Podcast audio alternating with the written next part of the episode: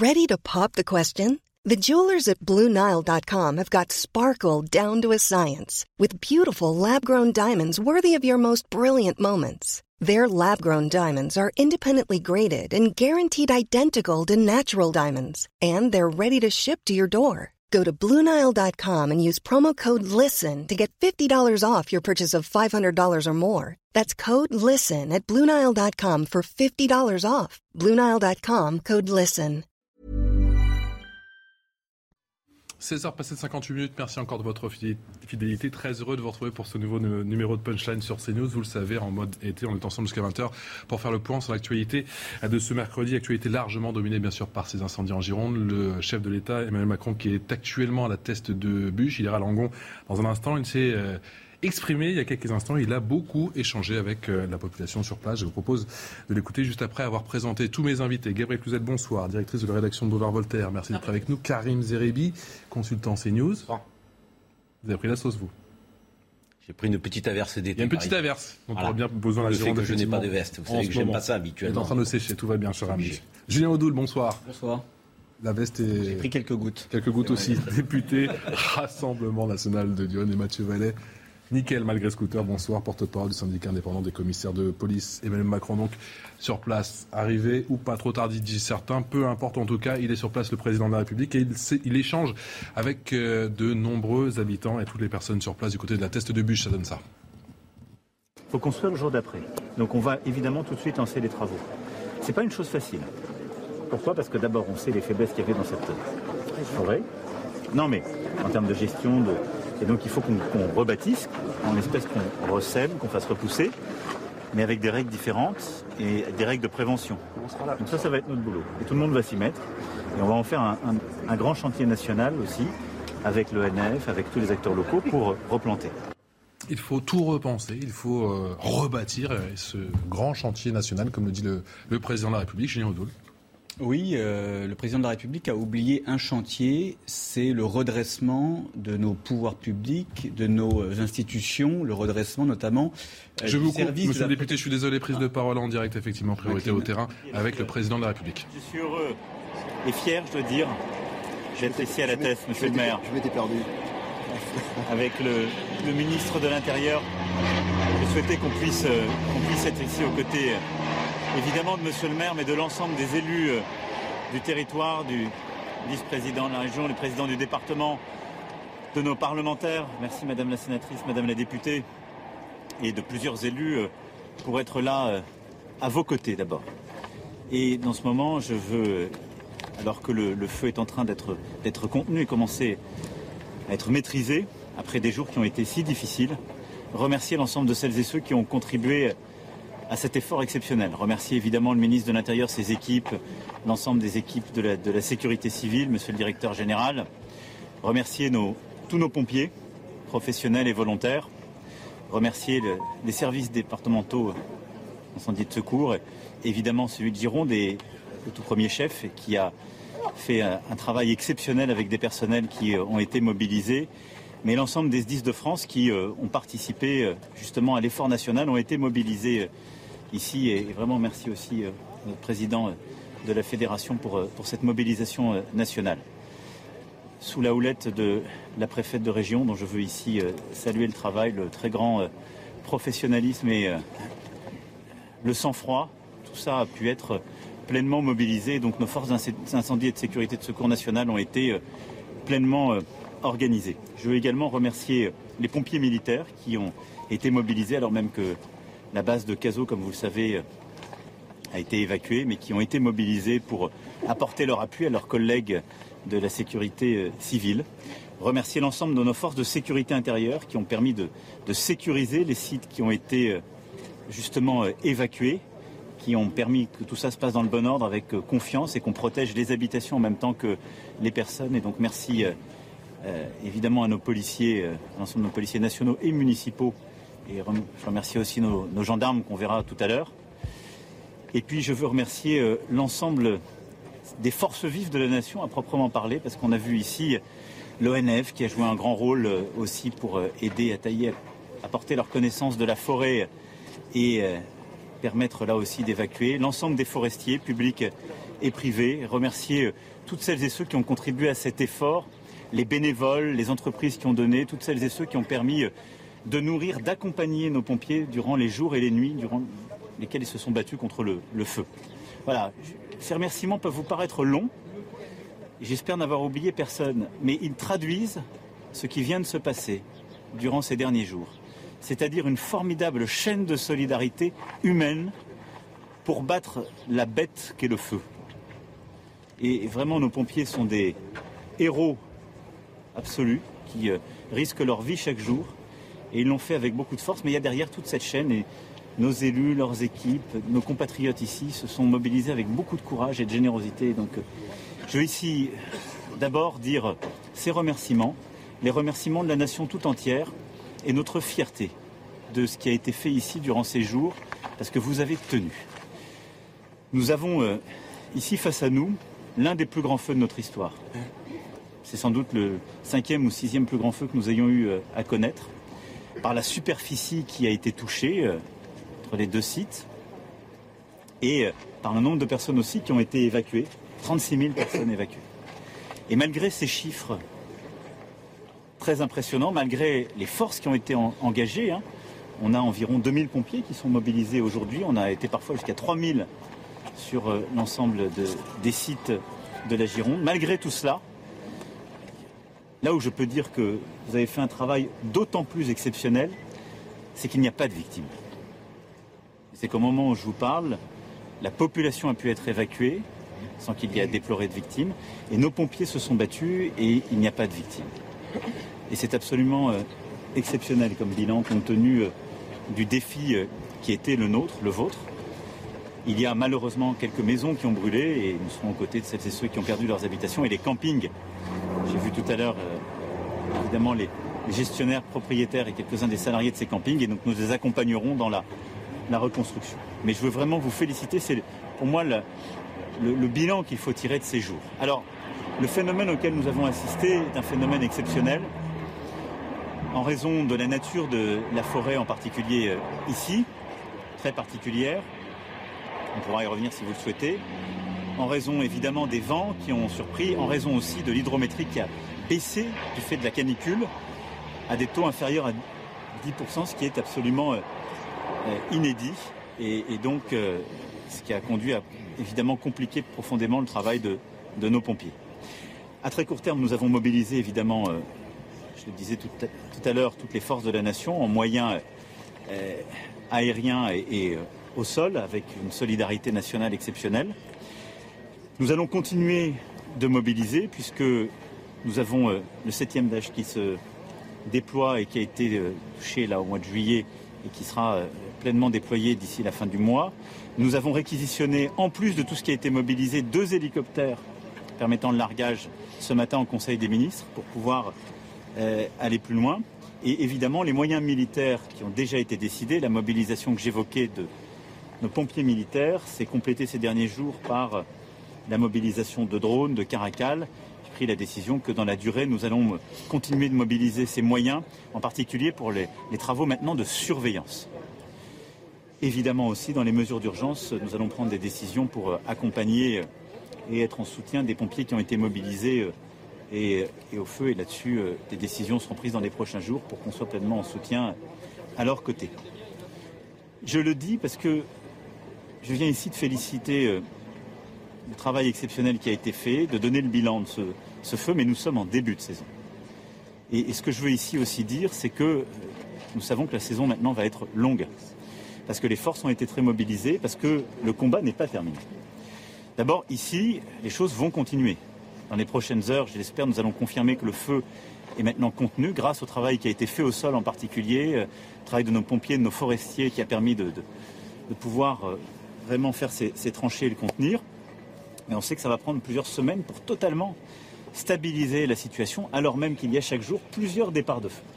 Et donc on va devoir continuer de maintenir un effort. Et à côté de ça, nous avons les zones classiques, si je puis dire, malheureusement, de départ de feu et de grands feux d'été. Et nous avons euh, aussi, au moment où je vous parle, des feux qui partent dans des zones totalement inédites. On a un grand feu qui est parti euh, ces jours-ci euh, en Bretagne, ce qui je parle sous le contrôle du directeur général, à 1500 hectares euh, est absolument inédit euh, en région Bretagne. Et donc tout ça montre que les semaines qui viennent vont être très dures. Alors, nous avons fait le maximum ces dernières années pour, pour prévenir, je le rappelle, l'investissement de la nation dans sa sécurité civile a augmenté de 40% ces cinq dernières années. Donc ça n'est pas comme si nous n'avions pas prévu, remobilisé, réinvesti. 40%. Nous avons euh, rééquipé, modernisé la flotte, ce qui fait que nous avons la flotte la plus moderne d'Europe. Nous avons, euh, je parlais de nos Dash, nous en avions deux en 2019, le septième sera touché là. Nous avons une flotte de 22 avions, 35 hélicoptères qu'on va compléter par les réquisitions. Malgré tout, il faut être lucide, le changement que nous sommes en train de vivre, ne touche pas simplement la France, tout le pourtour méditerranéen et même au-delà du pourtour méditerranéen. Beaucoup de pays d'Europe et de pays qui ne, connaissaient pas des grands incendies sont en train de vivre une accélération des conséquences directes du dérèglement climatique. Et donc tout ça va nous imposer de prendre des décisions structurantes dans euh, les mois qui viennent pour les années qui viennent. Le ministre avait déjà pris des décisions très fortes dans le cadre de la loi d'orientation et de programmation pour le ministère de l'Intérieur, mais nous aurons à travailler et à nous adapter euh, au fond, à la sécurité civile par accélération de changement climatique. Et donc, quels nouveaux moyens Comment les positionner Comment les prépositionner Comment euh, évoluer sur le prépositionnement en fonction euh, de l'année Comment aussi améliorer euh, la solidarité européenne Nous l'avons vu, la France a été à l'initiative et l'année dernière, comme l'année qui précédait, nous avons beaucoup été en solidarité des Grecs, des Algériens ou d'autres. Nous avons, eu nous avons pu bénéficier de la solidarité de plusieurs Européens durant euh, cet épisode de feu. Il faut encore améliorer les choses pour avoir une flotte européenne beaucoup plus complète et euh, encore plus réactive. Tout ça, ce sont des sujets que nous allons lancer sans tabou pour pouvoir euh, continuer de moderniser, mais surtout de nous adapter aux changements de situation et à des feux totalement inédits comme celui que nous avons ici vécu et que nous sommes en train de vivre. Au-delà de ça, et je finirai par ce point, nous allons continuer, Monsieur le maire, Mesdames les parlementaires et mesdames, messieurs les élus, le président du département, à être à vos côtés. Parce qu'évidemment, il y a le jour d'après. Le jour d'après, c'est d'abord tenir, aller au bout de ce feu qu'on doit contenir et complètement éteindre. Sécuriser et prévenir les feux du reste de la saison. Mais derrière, il va falloir replanter et rebâtir. Et donc nous allons très vite lancer les travaux à vos côtés. Le faire pour lancer un grand chantier national pour pouvoir replanter cette forêt. C'est un immense chantier et j'ai salué les bénévoles qui ont été là aux côtés de nos pompiers, vraiment je le dis avec beaucoup d'émotion et de fierté. Mais nous allons lancer un grand chantier euh, mobilisant les professionnels de la forêt, l'ONF, les forestiers, mais aussi les bénévoles, pour pouvoir justement euh, replanter et replanter une forêt dont nous allons aussi bâtir des règles plus protectrices et des règles de prévention dans la durée face à ces feux. Et donc là-dessus, euh, avec évidemment les services de l'État, les élus, c'est un des grands chantiers qui euh, s'en suivra. Refaire la forêt, prévenir les risques d'aujourd'hui et de demain. Et puis ensuite, nous allons aussi accompagner les acteurs économiques. On va les accompagner dans l'urgence. D'abord, il y a les assureurs. Nous avons pris contact avec la, Fédération des assurances pour qu'il y ait une réponse très forte et rapide mais nous allons aussi mettre en place les dispositifs de solidarité pour les employés, parce qu'il faut être très conscient que pour beaucoup de saisonniers, c'est une saison qui s'arrête avec des grandes difficultés, alors même que ce sont des mois dans lesquels ils font parfois les revenus de leur année. Et donc nous avons des mécanismes de chômage partiel, d'accompagnement à l'activité que nous allons activer pour pouvoir les aider et les accompagner. Et je le dis aussi euh, à la filière des hôtels, cafés, restaurants et du tourisme, et en particulier des campings, nous serons aussi là dans la durée pour les accompagner et pour les aider à reconstruire. Et là aussi le faire en respectant les règles, c'est-à-dire de permettre de rebâtir les campings en respectant euh, les règles de préservation du paysage du littoral et de prévention des risques. Et donc c'est tout ça que nous allons faire dans les, prochains mois. Voilà. En tout cas, je veux ici vous dire euh, la solidarité de la nation et, mon immense fierté en tant que président de la République, pas simplement d'être à vos côtés, mais de, de voir cette force d'âme que j'évoquais en parlant euh, à nos soldats euh, il y a quelques jours. Est-ce qu'elle est là chez nos élus, chez nos compatriotes, chez nos pompiers, euh, toutes celles et ceux qui sont mobilisés C'est une immense fierté. vous avez résisté, vous êtes en train de battre le feu, et donc nous serons là dans la durée. Merci, Président. Monsieur le Président, l'ampleur inédite de ces incendies, les caractéristiques, ça marque un point de bascule avec des données nouvelles. Les pompiers nous disent qu'on n'avait jamais vu la multiplication de ces facteurs et l'ajout de ces facteurs, la canicule, les vents. On est vraiment sur un point de bascule Écoutez, il y a déjà eu des feux exceptionnels. Hein. Euh, nous avons malheureusement connu des saisons, 2003, euh, une saison qui correspond d'ailleurs aux années de canicule, 2003, hein, 76. Bon. Mais c'est vrai qu'il y a des événements qui sont souvent des bascules dans les. Je parle sous le contrôle des, sachants, euh, qui sont des bascules dans la doctrine. Il se trouve d'ailleurs que la Gironde et les Landes ont été souvent des théâtres de ces bascules parce que les forêts sont très caractéristiques et les épisodes de 1949 et 1989 ont marqué les esprits parce que ce sont des feux historiques très très forts. Et donc ici, en effet, vous avez un feu avec une forêt qui est une forêt coutumière, qui avait des règles particulières d'usage, et donc où les règles de prévention n'étaient pas optimales, soyons clairs. La préfète, avec euh, les élus, avait déjà commencé à mener ce travail, et ça venait bousculer des habitudes, parfois des convictions. Et donc il faut en tirer les conséquences là aussi. Et on ne peut pas garder ces règles-là. C'est pas vrai. Je vous mentirais en vous disant ça. Et donc euh, on ne peut pas refaire la forêt comme elle était avec les mêmes règles, parce qu'il faut qu'il puisse y avoir des sentiers, des chemins de passage qu'on protège, parce que là, le travail des pompiers a été entravé, des risques ont été pris parce que l'usage de la forêt n'était pas le bon face à ces risques. Et on les connaissait. Premier point. Deuxième sujet, c'est toujours très difficile, ce sont des forêts de pins. On a eu le feu qui a pris, comme ça a été très bien dit tout à l'heure par le contrôleur général, il y a eu en plus deux feux à très peu de, à une heure et demie d'intervalle, quelques kilomètres de distance. Donc les mêmes services ont été sous pression de deux feux qui sont partis très vite avec beaucoup de vent, avec des conditions qui sont très propices euh, au feu. Et puis ce sont des résineux, avec en plus des contraintes où la canicule, on l'a vu pour la première fois, a conduit à ce qu'il y ait des, phénomènes totalement inédits, où en plus de la transmission de cime en cime, on a eu des, explosions littérales de, troncs avec ensuite de la prolifération et l'envoi d'escarbilles qui ont fait des reprises de feu parfois à plusieurs mètres, dizaines de mètres, centaines de mètres, ce qui fait que les équipes qui attendaient en fonction de simplement la direction du vent ou de chemin naturel ont parfois été prises à revers ou à contre-pied. Donc en effet, il y a la multiplication de ces facteurs ici qui crée cette situation euh, inédite. Donc il faut faire le retour d'expérience complet. Quelle prévention sur les forêts partout en France et on a appris, donc euh, dans le sud-est, on a des règles maintenant très strictes dans toutes nos forêts. C'est pas vrai dans toutes les forêts de France. Et euh, on parle ici de la Gironde et des Landes, mais il y a beaucoup d'autres territoires français où on pense que les feux ne partiront jamais, où on pensait, c'est faux. Donc il faut le faire partout. Donc un, on a sans doute un travail à faire de prévention forestière sur les feux. Et puis deux, on, voit la traduction du changement climatique, donc il faut accélérer, nous, dans notre doctrine, dans les moyens. Il faut encore accélérer ce qu'on a fait ces dernières années de déploiement de moyens nouveaux, parce qu'on est, on voit, sous pression capacitaire très vite. Le faire en national et en européen. Et je pense qu'on a aussi une cartographie de la, du prépositionnement de nos moyens nationaux dans différents sites. Mais comme on l'a fait par le passé, c'est pas un tabou, hein, parce que au début des années 90, ça a été fait ici. Puis après, la doctrine a changé parce qu'on a dit qu'il faut mieux avoir des moyens au sol, et donc on a remis des moyens nationaux. Donc il faut garder ce qui marche dans notre modèle. On a un modèle qui marche très bien aujourd'hui, en, maintenance. On a une maintenance remarquable parce qu'on a un site unique avec des équipes qui tombent 24-24. Ce qui fait qu'on a un taux d'utilisation de nos, nos capacités qui est remarquable. Par contre, on doit sans doute améliorer le déploiement et les prépositionnements. En tout cas, c'est pas à moi de le dire, hein, c'est aux professionnels. Mais c'est tout ça qu'il va falloir faire évoluer sans tabou, en regardant euh, à la fin de la saison. Mais il faut tenir dans cette saison. Et c'est pour ça que tenir, ça veut dire, heureusement, on avait pris les décisions en amont, donc on a plus de capacité qu'il y a deux ans. Mais ça veut dire que nous, on ne s'est pas donné de tabou, on réquisitionne parce que c'est le seul moyen de parer à l'urgence. Et puis on, on donne euh, encore plus de force euh, à nos pompiers en, mettant les moyens, en les accompagnant. Est-ce que ça passera par la loi Est-ce que ça passera par la loi Alors, deux choses. Les réquisitions, pour qu'elles soient nationales et dans la durée, ça passe par des décrets. On en a pris un ce matin au Conseil des ministres. Et après, il y a des mesures de gestion qui se pour cet été.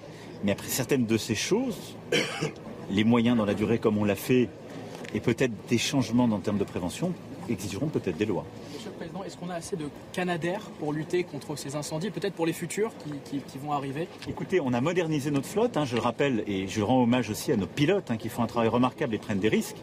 Et je le dis avec une pensée euh, toute particulière parce qu'en tant que président de la République, j'ai malheureusement eu à enterrer des, pilotes et je ne l'oublie pas. ce sont des, femmes et des hommes avec leurs mécanos qui sont des, eux aussi qui prennent des risques immenses. Qu'est-ce qu'on a fait ces dernières années? On a modernisé la flotte. Parce que quand on est arrivé, c'est le problème qu'on avait hein, avec les, trackers sur lesquels on fonctionnait. Donc on l'a modernisé, ce qui fait que je peux vous dire qu'on est une des flottes les plus modernes, enfin qu'on est la flotte la plus moderne d'Europe et qu'on est parmi les premières flottes européennes. Donc on est passé de 2 à 7 Dash, on a nos Beach et euh, on a nos Canadair. Aujourd'hui, au total, ça fait une flotte de 22 années. C'était assez quand je regarde euh, les dernières années. Là, on voit qu'on est déjà capacité. Donc, premier point, est-ce que cette flotte, on l'utilise bien? La réponse est oui. Contrairement à ce que j'ai pu entendre, on a 12 Canadair aujourd'hui. En permanence, il y en a 10 à 11 qui sont utilisés. C'est inédit. Pour avoir d'autres flottes aériennes dans d'autres secteurs, on n'a jamais ce taux de cette capacité en permanence à les utiliser. Pourquoi? Parce qu'ils se reposent la nuit, les mécanos travaillent de nuit. Et sur nos bases à Nîmes, on a un travail en permanence. Est-ce qu'il faut en avoir davantage la, réponse est de manière à peu près sûre, oui. Ça pose deux choses. Un, c'est une réflexion européenne qu'il faut avoir. Je le dis d'autant plus que c'est l'Europe hein, qui paye nos nouveaux moyens. On a développé une stratégie européenne, je l'ai portée, c'est la France qui en a pris l'initiative. Mais je le dis pour toutes celles et ceux qui parfois critiquent l'Europe, l'Europe paye 100% de nos moyens euh, actuels, hein, les nouveaux qu'on achète. Donc l'Europe a du bon. Mais il faut en acheter plus, mais il faut le faire aussi en européen. Parce qu'en fait, il faut regarder les choses avec trois dimensions. On a besoin d'une flotte européenne, si on veut être à l'état. Ensuite, il faut des capacités opérationnelles nationales, en particulier pour la maintenance. Et puis, il faut des prépositionnements zonaux, si je puis dire, c'est-à-dire infranationaux. C'est comme ça qu'on doit articuler les choses. Donc oui, il faut davantage acheter au niveau euh, européen, c'est à peu près sûr. Et il nous faut là aussi, sur cette filière, redéployer une stratégie industrielle. Pourquoi? Parce que Canadair, ce n'est pas le nom de l'avion lui-même, c'est le nom d'un modèle et d'entreprise. Et il y a eu quelques problèmes industriels qui font qu'on a plus de difficultés à les produire qu'avant. Et donc on est en train de rebâtir la filière pour avoir une souveraineté technologique industrielle et pouvoir produire ces avions. Ce que je suis en train de décrire, c'est vrai partout dans le monde. Hein. Aujourd'hui, vous avez des feux en Australie, l'Australie utilisant des, réquisitionnant euh, des moyens euh, des Américains avec des Boeing euh. Vous avez vu les événements qu'il y a eu et qu'il y aura, je pense malheureusement, dans les prochaines semaines ou prochains mois en Californie. Le monde entier a ça. Et donc on doit s'adapter. Donc oui, on doit monter notre flotte en capacité. Monsieur le Président, vous avez rencontré les propriétaires de camping. Vous leur avez dit on va reconstruire et vite, mais les règles seront différentes. Qu'est-ce que ça veut dire? Bah, Ça veut dire, un, moi je, je le disais, monsieur le maire, dans ces moments-là, il y a de l'adrénaline, il y a une solidarité exemplaire. Les femmes et les hommes qui sont là ont fait un. C'est exceptionnel. Beaucoup de gens n'ont pas dormi sont là. Les semaines qui suivent sont très dures souvent. On revient, puis on, ça a brûlé autour, la vie n'est plus la même. Vous avez perdu votre forêt, parfois votre logement. Donc c'est là où c'est très dur. Et donc on sera là aussi dans ces moments-là, je le dis. Parce que c'est important. Et il faut redonner des perspectives très vite aux gens. Sinon, c'est le désespoir qui s'installe et parfois la colère. Et donc, il faut qu'on puisse, derrière, tirer nous les, les conséquences, qu'on fera très vite, et replanter la forêt, rebâtir, il faut le faire vite. je l'ai dit, c'est une activité, le camping touristique, qui est très importante pour la valorisation des sites ici, pour la vie économique. Et ça fait partie de la vie économique de la nation parce que l'activité touristique embauche beaucoup de gens dans notre pays. Et c'est important parce que ça donne aussi des possibilités de vacances à des gens dont le budget est parfois plus modeste. Et, et c'est très important et je veux saluer d'ailleurs la décision qu'ont pris les gérants et propriétaires de camping qui a été de rembourser tout de suite tous les vacanciers en totalité ce qui montre quand même l'esprit et, l'éthique des professionnels du secteur. Nous, ce qu'on leur doit, c'est de les aider à reconstruire vite. On va le faire de deux manières, trois manières. Un, mettre de la pression sur les assureurs. Deux, leur donner très vite les nouvelles règles. Parce qu'on ne pourra pas reconstruire les campings comme ils étaient avant. Il faut qu'ils intègrent aussi mieux, eux, les règles de prévention, de respect du littoral et de la forêt. Mais on va donner tout de suite les règles parce que ce qui est très dur quand il y a une structure, c'est quand les règles changent et que les habitudes sont déjà prises. Les règles seront données tout de suite, très vite. Et trois, on va les accompagner avec là aussi des mécanismes d'aide pour pouvoir le faire vite. Et moi, je veux qu'on puisse la saison prochaine pouvoir avoir les premiers qui ouvrent qui fonctionnent parce qu'il faut reprojeter les gens dans l'espoir. La saison là va s'arrêter pour eux. Et euh, monsieur le maire le sait, pour beaucoup de commerçants, euh, ce ne sera pas pareil, donc on va les accompagner. On ne peut pas leur dire vous allez prendre deux ans euh, à rebâtir, c'est pas vrai. Il faut leur dire la saison prochaine, on sera là. Monsieur le Président, pour avoir à climatique, certains vous accusent de ne pas prendre assez de mesures ou de mesures assez importantes par rapport au niveau justement de l'urgence. Est-ce que la France va être un pays différent dans 5 ans lors de la fin de votre deuxième bah, D'abord, moi je, suis, j'ai envie de dire, c'est la fonction et le métier. On a pour prendre aussi les critiques. Les, condamnations, je le rappelle toujours, ça fait du bien à entendre. Euh, les, condamnations qu'il y a pu avoir sur le plan de la justice ou autre, euh, sur l'inaction climatique comme on dit, elles valent sur la période qui précède 2018. J'ai été élu en mai 2017 pour la première fois, donc je veux bien tout prendre, mais je ne prends pas ça. Non, non, mais donc, je veux dire, non, mais moi, je, n'ai jamais eu de, condamnation. La justice, voilà.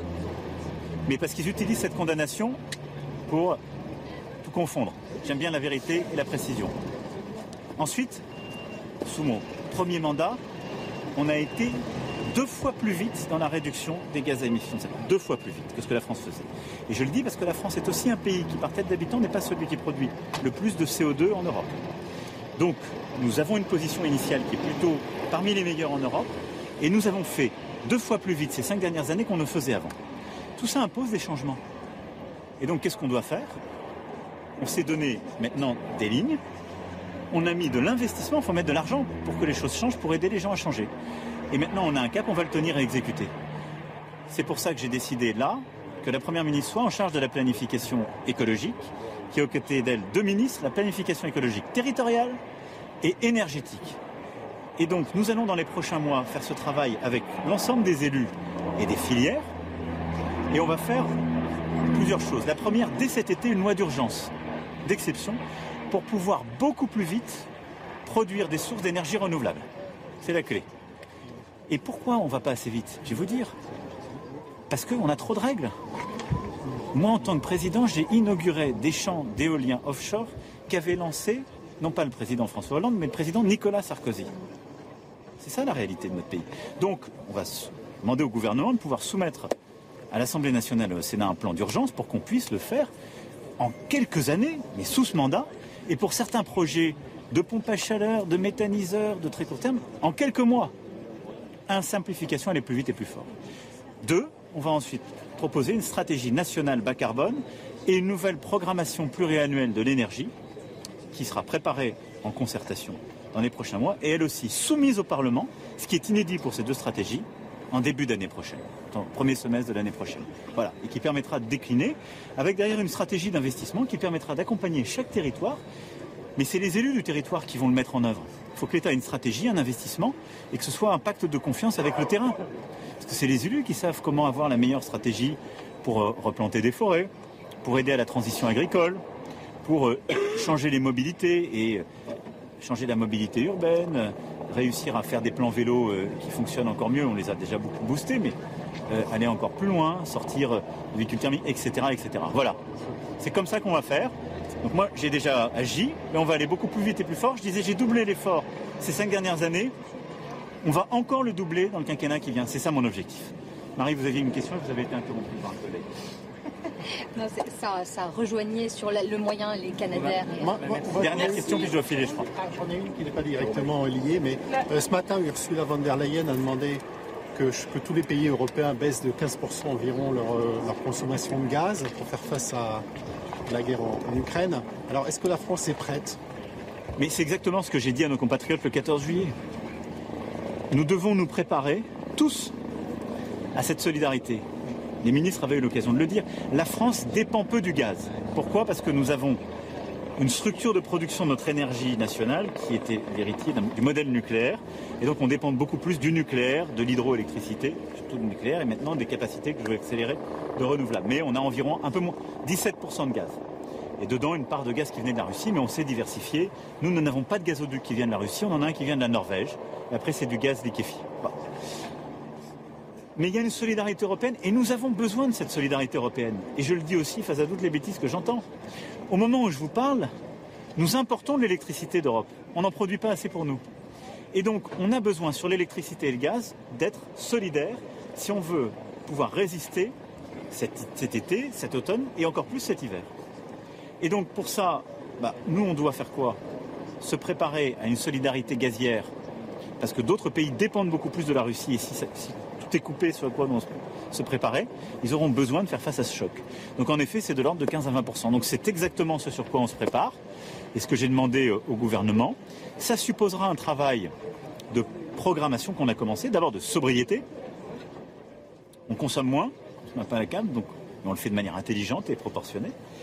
Et ensuite, du côté des administrations publiques, du côté des entreprises et du côté des concitoyens, de regarder la programmation des plans qui seront faits face à justement ces événements d'ici à l'automne puis à l'hiver. Donc c'est en, ce moment que c'est en train d'être fait et durant l'été, euh, la Première ministre avec les ministres compétents aura à présenter ce plan, mais dont j'expliquais déjà la philosophie 14 juillet qui est en parfaite correspondance avec ce que la présidente de la Commission européenne a dit ce matin.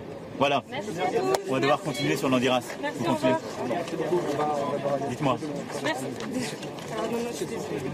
Oui. Vous avez rencontré, ils vous ont dit leur peine, ils vous ont aussi dit leur dévouement. Qu'est-ce que ça vous a fait de voir ça Ah ben, c'est ce que je viens de dire, moi.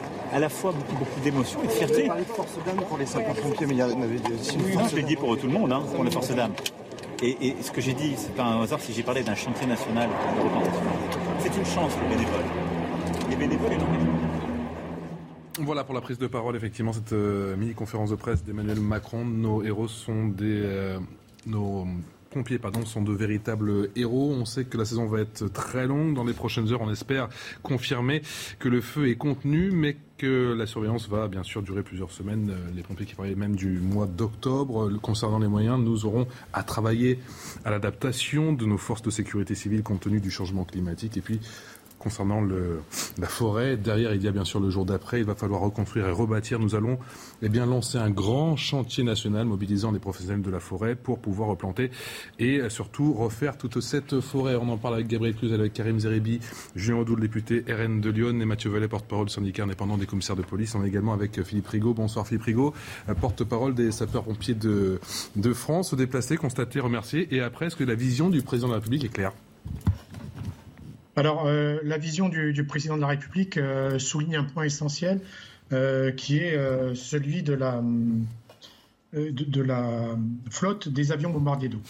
il vient d'indiquer qu'il y avait une unité au niveau de l'Europe, et ça on le constate tous les étés, c'est que vous pouvez avoir des avions bombardiers d'eau qui viennent de, différents pays d'Europe, Italie, Espagne, Grèce, et, et, ainsi de suite. Il y a nécessité effectivement d'accroître cette flotte. Mais moi, je voudrais rappeler euh, également que c'est une action combinée. C'est une action combinée des avions bombardiers d'eau, mais aussi des sapeurs-pompiers au sol. Et euh, au sein de la fédération, euh, nous ambitionnons le souhait de revenir à un nombre de sapeurs-pompiers volontaires, notamment en plus des sapeurs-pompiers professionnels, mais qui soit celui qu'on atteignait à une certaine époque qui était aux alentours de 250 000. Donc, c'est l'action combinée des sapeurs-pompiers et des avions bombardiers d'eau qui fait qu'on gagne euh, ce type de combat, ce type de lutte contre des feux de cette importance. Emmanuel Macron qui se projette déjà et qui pense au jour d'après, est-ce que les réponses, est-ce que sa vision, d'après vous, est de nature à rassurer non seulement le, tout le tissu économique, bien sûr, en, en Gironde, mais également, plus généralement, les Français? Puisqu'on a vu que c'est un phénomène un peu général en ce moment en France. Bon, déjà, il l'a fait, mais on va le refaire parce que je pense que c'est euh, amplement mérité. Rendre hommage à nos pompiers euh, pour ces actions héroïques, effectivement, contre euh, un feu dévastateur et, inédit. Sachant que c'est pas terminé. Hein. Mais c'est pas terminé effectivement, et surtout c'est pas terminé pour nos pompiers qui au quotidien font affaire à des missions décuplées et font affaire à des difficultés dans le cadre de leur travail. Et ça, c'est aussi la responsabilité de M. Macron, parce que la protection civile, la sécurité civile, c'est l'une des missions euh, régaliennes essentielles de l'État. Or, M. Macron, depuis qu'il est euh, aux manettes de notre pays, il n'a eu de cesse d'émietter ses services publics. Ça a été le cas pour la santé. Plus 40% pour le budget de la sécurité civile, ça a été entonné effectivement et répété par le président et par Gérald Darmanin. Bien sûr, mais le problème. On partait trop loin?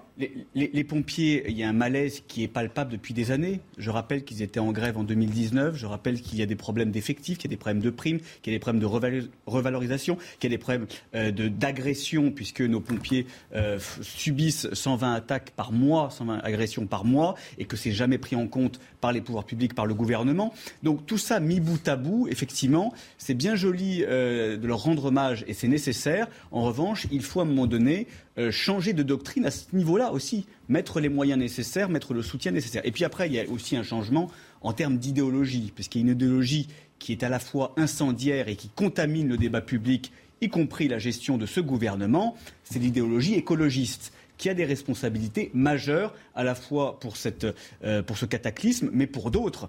Je rappelle que les écologistes locaux ont refusé l'aménagement de la forêt, ont refusé euh, le, défrichement pour des chemins pour laisser passer euh, les pompiers, refusent finalement tous les aménagements pragmatiques au nom euh, d'une idéologie qui est celle euh, tout simplement de la défense de la planète, alors que la planète, ils ne la défendent pas. Ils l'incendient, ils la dévastent. Voilà. Donc très clairement, il faut aussi changer de doctrine à ce niveau-là, qu'on soit pragmatique pour le cadre de vie, respectueux des riverains, respectueux de l'économie, respectueux de la nature, respectueux réellement de la biodiversité, parce que les, écologistes, c'est tout l'inverse. Donc là aussi, il y a un chemin à faire de la part de ce gouvernement. Emmanuel Macron à la thèse de bûche, Emmanuel Macron en Gironde, Gabriel Cluzel, certains disent enfin, vous partagez ce sentiment? Écoutez, il est venu, je pense qu'il devait venir, il l'a fait, voilà, c'est euh, très bien. Euh, le, sujet, euh, c'est celui qui a été évoqué, c'est-à-dire qu'on peut dire que les pompiers sont des héros, nous sommes tous d'accord pour le dire, mais il ne faudrait pas que ça tourne comme les soignants, c'est-à-dire qu'on applaudisse les pompiers, vous êtes super, bravo les gars, c'est merveilleux, mais on les laisse sombrer parce qu'ils sont dépassés. Il faut rappeler qu'ils sont au four et au moulin hein, dans une période de crise, euh, pour faire un lien avec euh, le propos précédent, de crise euh, hospitalière. Bah, eux, ils sont là pour, pour faire précisément le, essayer de, de, répondre aux appels des, des, gens qui, qui, ne savent plus comment faire, qui ne peuvent plus aller aux urgences. Et finalement, le dernier recours, c'est les pompiers. Il n'y a pas que le feu. Donc là, aujourd'hui, j'imagine du reste qu'en Gironde, on a déshabillé Pierre pour habiller Paul. Il y a un certain nombre de, d'appels qui doivent être compliqués à, à honorer éteignent les incendies, mais, les incendies de, toutes sortes. Donc ça, c'est un vrai sujet. Donc il faut faire attention parce que je trouve qu'avec ces corps de métier qui sont là pour servir, on, peut parler aussi des policiers, du personnel soigné, tous ces métiers à vocation.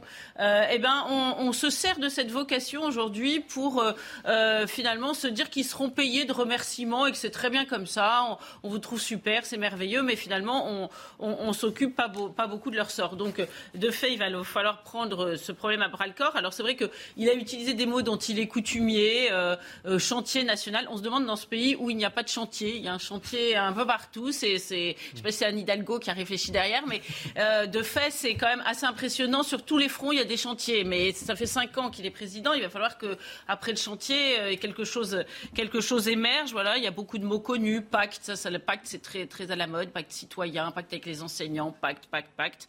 c'est un peu des mots de technocrates. Et puis il a beaucoup parlé de solidarité européenne. Moi, ça, j'avoue que je, trouve que ça tourne un petit peu à l'obsession chez Emmanuel Macron. Il a sans doute pas tort. Hein. C'est vrai que sur le plan européen, il peut y avoir des, synergies intéressantes. Après, il ne faut pas non plus euh, perdre la main sur ses moyens, parce que peut, imaginons que toute l'Europe soit, soit en feu. ce, qui, peut arriver. Ce qui est déjà le cas en ce moment. Mais il va y avoir des arbitrages. Là aussi, ça relève du régalien. Donc euh, la, coopération européenne, ça peut être un peu euh, dangereux sur ce plan-là. Et puis on sent bien qu'il justifie toujours l'Europe. Il faut, les gens ne, ne sont pas assez intelligents visiblement pour comprendre tous les bienfaits merveilleux de l'Europe. Et heureusement, Emmanuel Macron est là pour Merci Philippe Rigaud qui nous a fait l'amitié de répondre à nos questions, porte-parole de sapeurs-pompiers de France. Vous ne bougez pas, on revient dans un instant.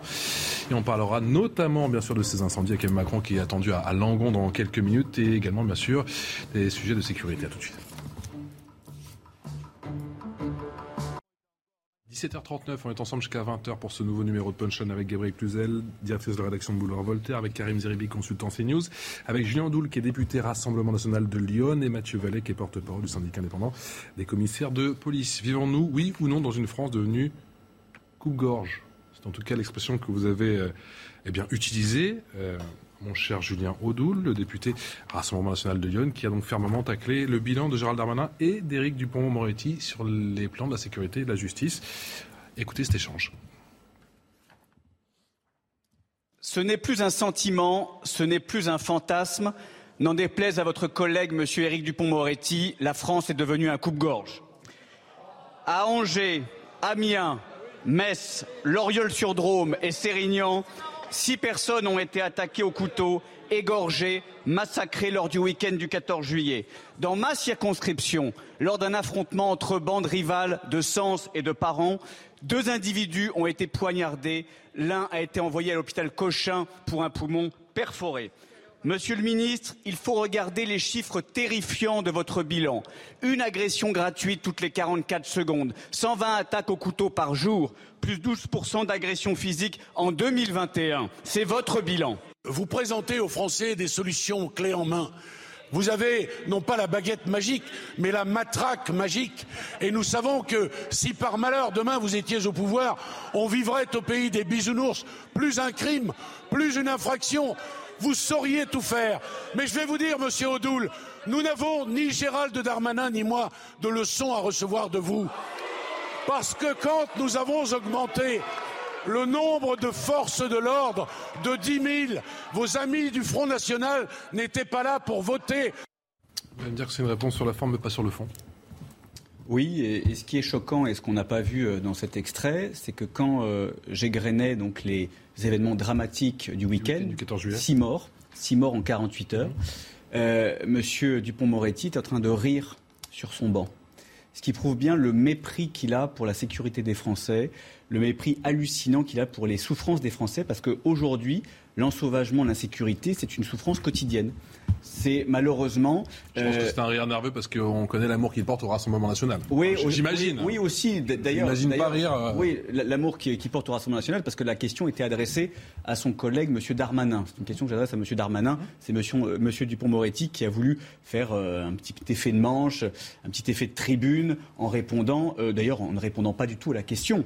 Moi, je l'interpellais très clairement sur la responsabilité du gouvernement euh, dans les politiques migratoires qui ont des conséquences dramatiques. Et encore une fois, je ne fais pas l'amalgame, j'anticipe ce que va dire peut-être Karim Zeribi. Euh, il y a des immigrés qui sont parfaitement assimilés, parfaitement intégrés, qui travaillent, qui respectent nos lois et qui ne causent aucun problème et qui ne seront jamais une menace pour la sécurité publique. En revanche, il y en a d'autres qui profitent euh, de filières migratoires, qui viennent dans notre pays pour tuer et malheureusement qui constituent une menace pour la sécurité des Français et qui ne sont jamais appréhendés, jamais expulsés et qui restent sur notre sol. Euh, l'exemple le, plus terrifiant, c'est euh, ce réfugié politique soudanais qui aurait dû être expulsé, qui était présent euh, sur notre territoire et qui a tué ces trois jeunes rugbyman de 16 à 20 ans. Voilà. Donc, à un moment donné, il y a une responsabilité du gouvernement. Il y a un laxisme qui est aujourd'hui insupportable, que les Français ne peuvent plus supporter parce qu'ils savent aujourd'hui. Voilà. Maintenant, je veux dire, au-delà des, caricatures que peuvent lancer les uns et les autres ou de, des postures d'autruche, mm. tout le monde sait tout le monde sait que l'immigration sauvage est une menace pour la sécurité. Mathieu quel est votre sentiment justement sur cette expression, la France devenue un véritable coupe-gorge Est-ce que c'est joué sur les peurs, comme effectivement euh, le dit l'opposition, en tout cas l'opposition au Rassemblement national, ou c'est une réalité aujourd'hui? Non, mais ceux qui font euh, peur et qui jouent pas sur les peurs, c'est les voyous en tout cas. Et en ce moment, euh, bah, c'est la fête des voyous. tous les jours, en ce moment, on a des policiers qui se font fracasser, balafrer et défigurer par des voyous, que ce soit maintenant en service ou hors service. Saint-Malo. Ah mais, non, mais attendez, euh, Julien Audoul euh, a, eu, euh, par respect pour les victimes, l'égrenage de tous les faits d'insécurité qu'il y a eu pendant 48 heures ce week-end. Avant-hier, à Saint-Malo, des policiers qui prennent le train hors service avec le dispositif voyager protégé, c'est-à-dire qu'ils prennent le train gratuitement et ils assistent les contrôleurs lorsqu'ils sont en danger ou lorsque les voyageurs sont dérangés. Ils ont eu malheur de faire une réflexion à une bande de cinq voyous. À l'arrivée en gare, c'est un comité d'accueil des voyous qui les ont fracassés. Plus de 15 jours d'ITT pour un policier qui s'est pris des coups de poing au visage et 9 jours d'ITT pour un autre policier. On continue. Dijon, hier, des policiers de la BAC. Vous savez, ces policiers qui tuent selon l'extrême gauche. Eh ben, un policier de la brigade anticriminalité qui connaît le terrain, qui connaît les voyous, où il planque sur un deux roues qui a été volé avec une arme et fait avec violence par des voyous le 14 juillet. Attendez. Il y a une lame de fond ou c'est juste le fait que nous. C'est important de dire les choses. Je vais vous dire où je vais en venir. C'est que ces policiers de la brigade anticriminalité de Dijon, il s'est fait fracasser. Si son collègue ne sortait pas sa matraque, justement, et pas magique, mais une vraie matraque pour défendre son collègue, il était fracassé, tué sur place. Coup de pied, coup de poing au visage. Je l'ai eu cet après-midi au téléphone. Il rentre chez lui, sa fille le voit défiguré. C'est ça la République aujourd'hui? C'est ça la France aujourd'hui Donc, ce qui a changé depuis 5 ans au niveau du garde des Sceaux de la justice, c'est que ça n'a rien changé. Il faut urgemment que rien ne change parce que visiblement ça fonctionne bien. Donc nous on demande des peines planchées, on demande des peines minimales, on demande des peines de prison, on demande une politique implacable et répressive pour tous ceux qui fracassent la société. Et au rythme où on on va avoir un policier qui va tomber, qui va mourir sous les coups des agresseurs qui n'ont plus peur de rien. Vous voyez, le policier avant c'était la figure du respect de l'autorité de celui qui protège par des discours d'extrémistes, par des actes barbares que commettent les voyous. Aujourd'hui, les policiers n'en peuvent plus, non pas de faire leur métier, mais des mêmes voyous auxquels ils sont confrontés, qui font des victimes, que ce soit ces pauvres personnes qui sont poignardées ou que ce soit des policiers qui, pour protéger aujourd'hui, en prennent pas la figure. C'est ça aujourd'hui, euh, Patrice C'est de la, la provoque ou du pragmatisme cette prise de parole Effectivement, le fait que Géant Doul interpelle Karim Zeribi, euh, Éric Dupont-Moretti et, pardon, c'était à la base Gérald Darmanin. Euh, non, euh, moi je crois qu'un parlementaire, il est euh, dans son rôle lorsqu'il interpelle les, ministres et le gouvernement sur ce qui lui semble être des problématiques relatives à la vie quotidienne de nos compatriotes. Et, l'insécurité en est une qu'il ne faut pas minimiser ou sous-estimer. Après, moi je ne suis pas favorable à ce qu'on se gosse de- d'expressions ou de mots de coupe-gorge. Non, notre pays n'est pas un coupe-gorge. Les violences augmentent à l'évidence, donc il y a une forme d'ensauvagement de la société de la part de certains délinquants, à l'évidence. Mais la France n'est pas un coupe-gorge, donc il faut euh, être, euh, euh, j'allais dire, plus mesuré, me semble-t-il, aussi dans l'analyse que l'on fait. particulièrement meurtrier, ce week-end du 14 juillet. vous ce week-end est C'est particulièrement- la triste loi des séries je, je dis que ce week-end, avec les séries dramatiques que l'on peut évoquer, ne signifie pas que notre pays est un coupe-gorge. Donc, je considère que notre pays n'est pas un coupe-gorge parce que nos forces de l'ordre, justement, donc, sont là pour éviter que ça le soit. Qui elles-mêmes Euh, se donc, font attaquer. Yeah. Pardon Qui elles-mêmes se font attaquer. qui elles-mêmes se font attaquer, ça n'est pas euh, nouveau malheureusement, mais elles le font face, et elles le font face en nous protégeant, en protégeant les Françaises et les Français euh, et les immigrés honnêtes. Euh, donc c'est bien, j'apprécie effectivement que Julien Oudou maintenant fasse quand même la part des choses entre euh, donc, les immigrés. Vous le disiez moins, euh, Julien. Donc c'est bien maintenant, ça paraît plus clair. Et c'est vrai que qui peut être contre le fait que nous luttions contre des délinquants, euh, de fustiles clandestins, immigrés ou français d'ailleurs. Mais en l'occurrence, euh, lorsqu'ils sont immigrés, on n'a pas à le cacher ou, euh, ou à éviter euh, euh, à le dire. À partir du moment où évidemment on évoque que euh, donc une grande partie respecte notre pays, les lois euh, et y trouvent leur place. Euh, donc oui, il faut agir. Oui, on a le sentiment que euh, pendant cinq ans, ce gouvernement euh, a peu pris conscience de la réalité du pays à ce niveau-là. Quand vous faites un Beauvau de la sécurité, euh, la dernière année de votre mandat et des états généraux de la justice à quatre mois, on peut se dire effectivement que s'est-il passé les quatre premières années d'un mandat. Quatre ans, c'est pas rien quand même pour faire une loi de programmation euh, pour des investissements, des effectifs, des infrastructures, des places de prison, des centres d'éducation renforcés pour les mineurs délinquants. Euh, quand est-ce qu'on va à un moment donné se donner les moyens d'expulser euh, les euh, euh, étrangers en situation irrégulière euh, auteurs d'actes de délinquance à ces questions, il est normal qu'un parlementaire attende des réponses. Or, ce qu'on peut regretter, c'est que dans ces, dans ces échanges à l'Assemblée nationale, c'est un théâtre d'invectives.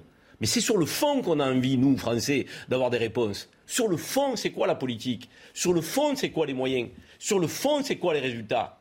C'est à ces questions qu'il faut répondre quand on est un élu en charge de responsabilité. Et, c'est vrai qu'on a des attaques en dessous la ceinture. Vous êtes ci, vous êtes ça. Euh, c'est le débat, je pense qu'il faut à un moment donné y mettre du contenu, des actes, des réponses donc, et, et des vrais chiffres. Et des vrais chiffres, augmentation également pour les homicides, mais cette fois-ci un petit peu plus modéré. En 2017, on en comptait environ 900 par an. Quatre ans plus tard, ce chiffre est monté à 1000. Réaction d'Éric Dupont-Moretti qui a tenu à vous répondre justement sur la montée des homicides. C'était depuis le Sénat. Depuis de nombreuses années, les meurtres commis dans ce pays sont à peu près stables. Mais pour autant, cela ne nous amène pas au fatalisme, vous l'entendez. Quelles sont les réponses que nous essayons d'apporter? Eh bien d'abord, euh, l'augmentation des moyens, et vous les avez votés. Davantage de policiers, davantage de magistrats, davantage de greffiers. Sur le terrain de la prévention, on parle de jeunes et de jeunes auteurs, en l'occurrence le Code de justice pénale des mineurs qui permet désormais d'aller beaucoup plus vite, de rendre une réponse plus rapide. Vous avez voté ce texte à nos côtés. Et puis enfin, naturellement, la sévérité de la réponse pénale. Augmentation des, des moyens, prévention. Est-ce que la justice marche sur ses deux jambes justement pour enrayer ces phénomènes? Euh, poser la question, c'est y répondre. On voit bien qu'il y a un grave problème. Moi, je, je, je, dis je répète, il me semble que le, Éric Dupond-Moretti est vraiment l'erreur de casting du premier quinquennat et c'est aussi l'erreur de casting du deuxième quinquennat. C'est vrai que c'est pour moi une grande surprise qu'il ait été maintenu parce qu'il ne, correspond pas dans, ce qu'il dit, dans ce qu'il est, dans euh, ce qu'il défend à ce que les Français attendent évidemment en matière euh, de sécurité. Il minimise la situation, toujours. Vous savez, euh, vous avez des médecins, euh, quand vous leur dites j'ai mal là et que vous disent c'est pas grave, prenez un petit doliprane et puis ça va passer, ça vous rassure pas toujours quand même. Et, et c'est vrai qu'il est dans cette posture-là. Le coupe-gorge, c'est lui qui l'avait utilisé l'expression, je sais pas si vous vous souvenez pour la première fois, il avait dit en plaisantant sur le ton de la boutade, il est habitué euh, des boutades, il en a refait la une.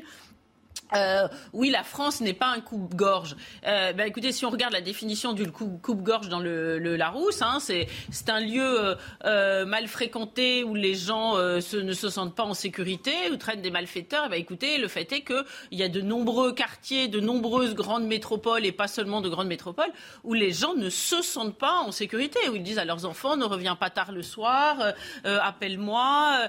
donc c'est dans ce domaine-là, et, je parle des des, drames que vous avez évoqués. Je parle du quotidien. C'est quand même, euh, vous savez, des signaux faibles hein, quand, quand, quand, les parents euh, euh, ont peur que leurs adolescents circulent dans la rue. Enfin, c'est quand même normalement le rôle de l'État de faire en sorte que tout cela soit, soit, soit, que le pays soit en situation de sécurité. Donc, on voit bien que Éric Dupont-Moretti n'a pas le, le, le, le, mental, le logiciel pour répondre aux attentes des Français. Donc, encore une fois, je suis extrêmement surprise que l'attelage, qui le moins, pour le moins n'a pas fait ses preuves pendant le premier quinquennat, l'attelage Darmanin Dupont-Moretti a été maintenu, mais bon, moi je ne suis pas dans le secret des dieux.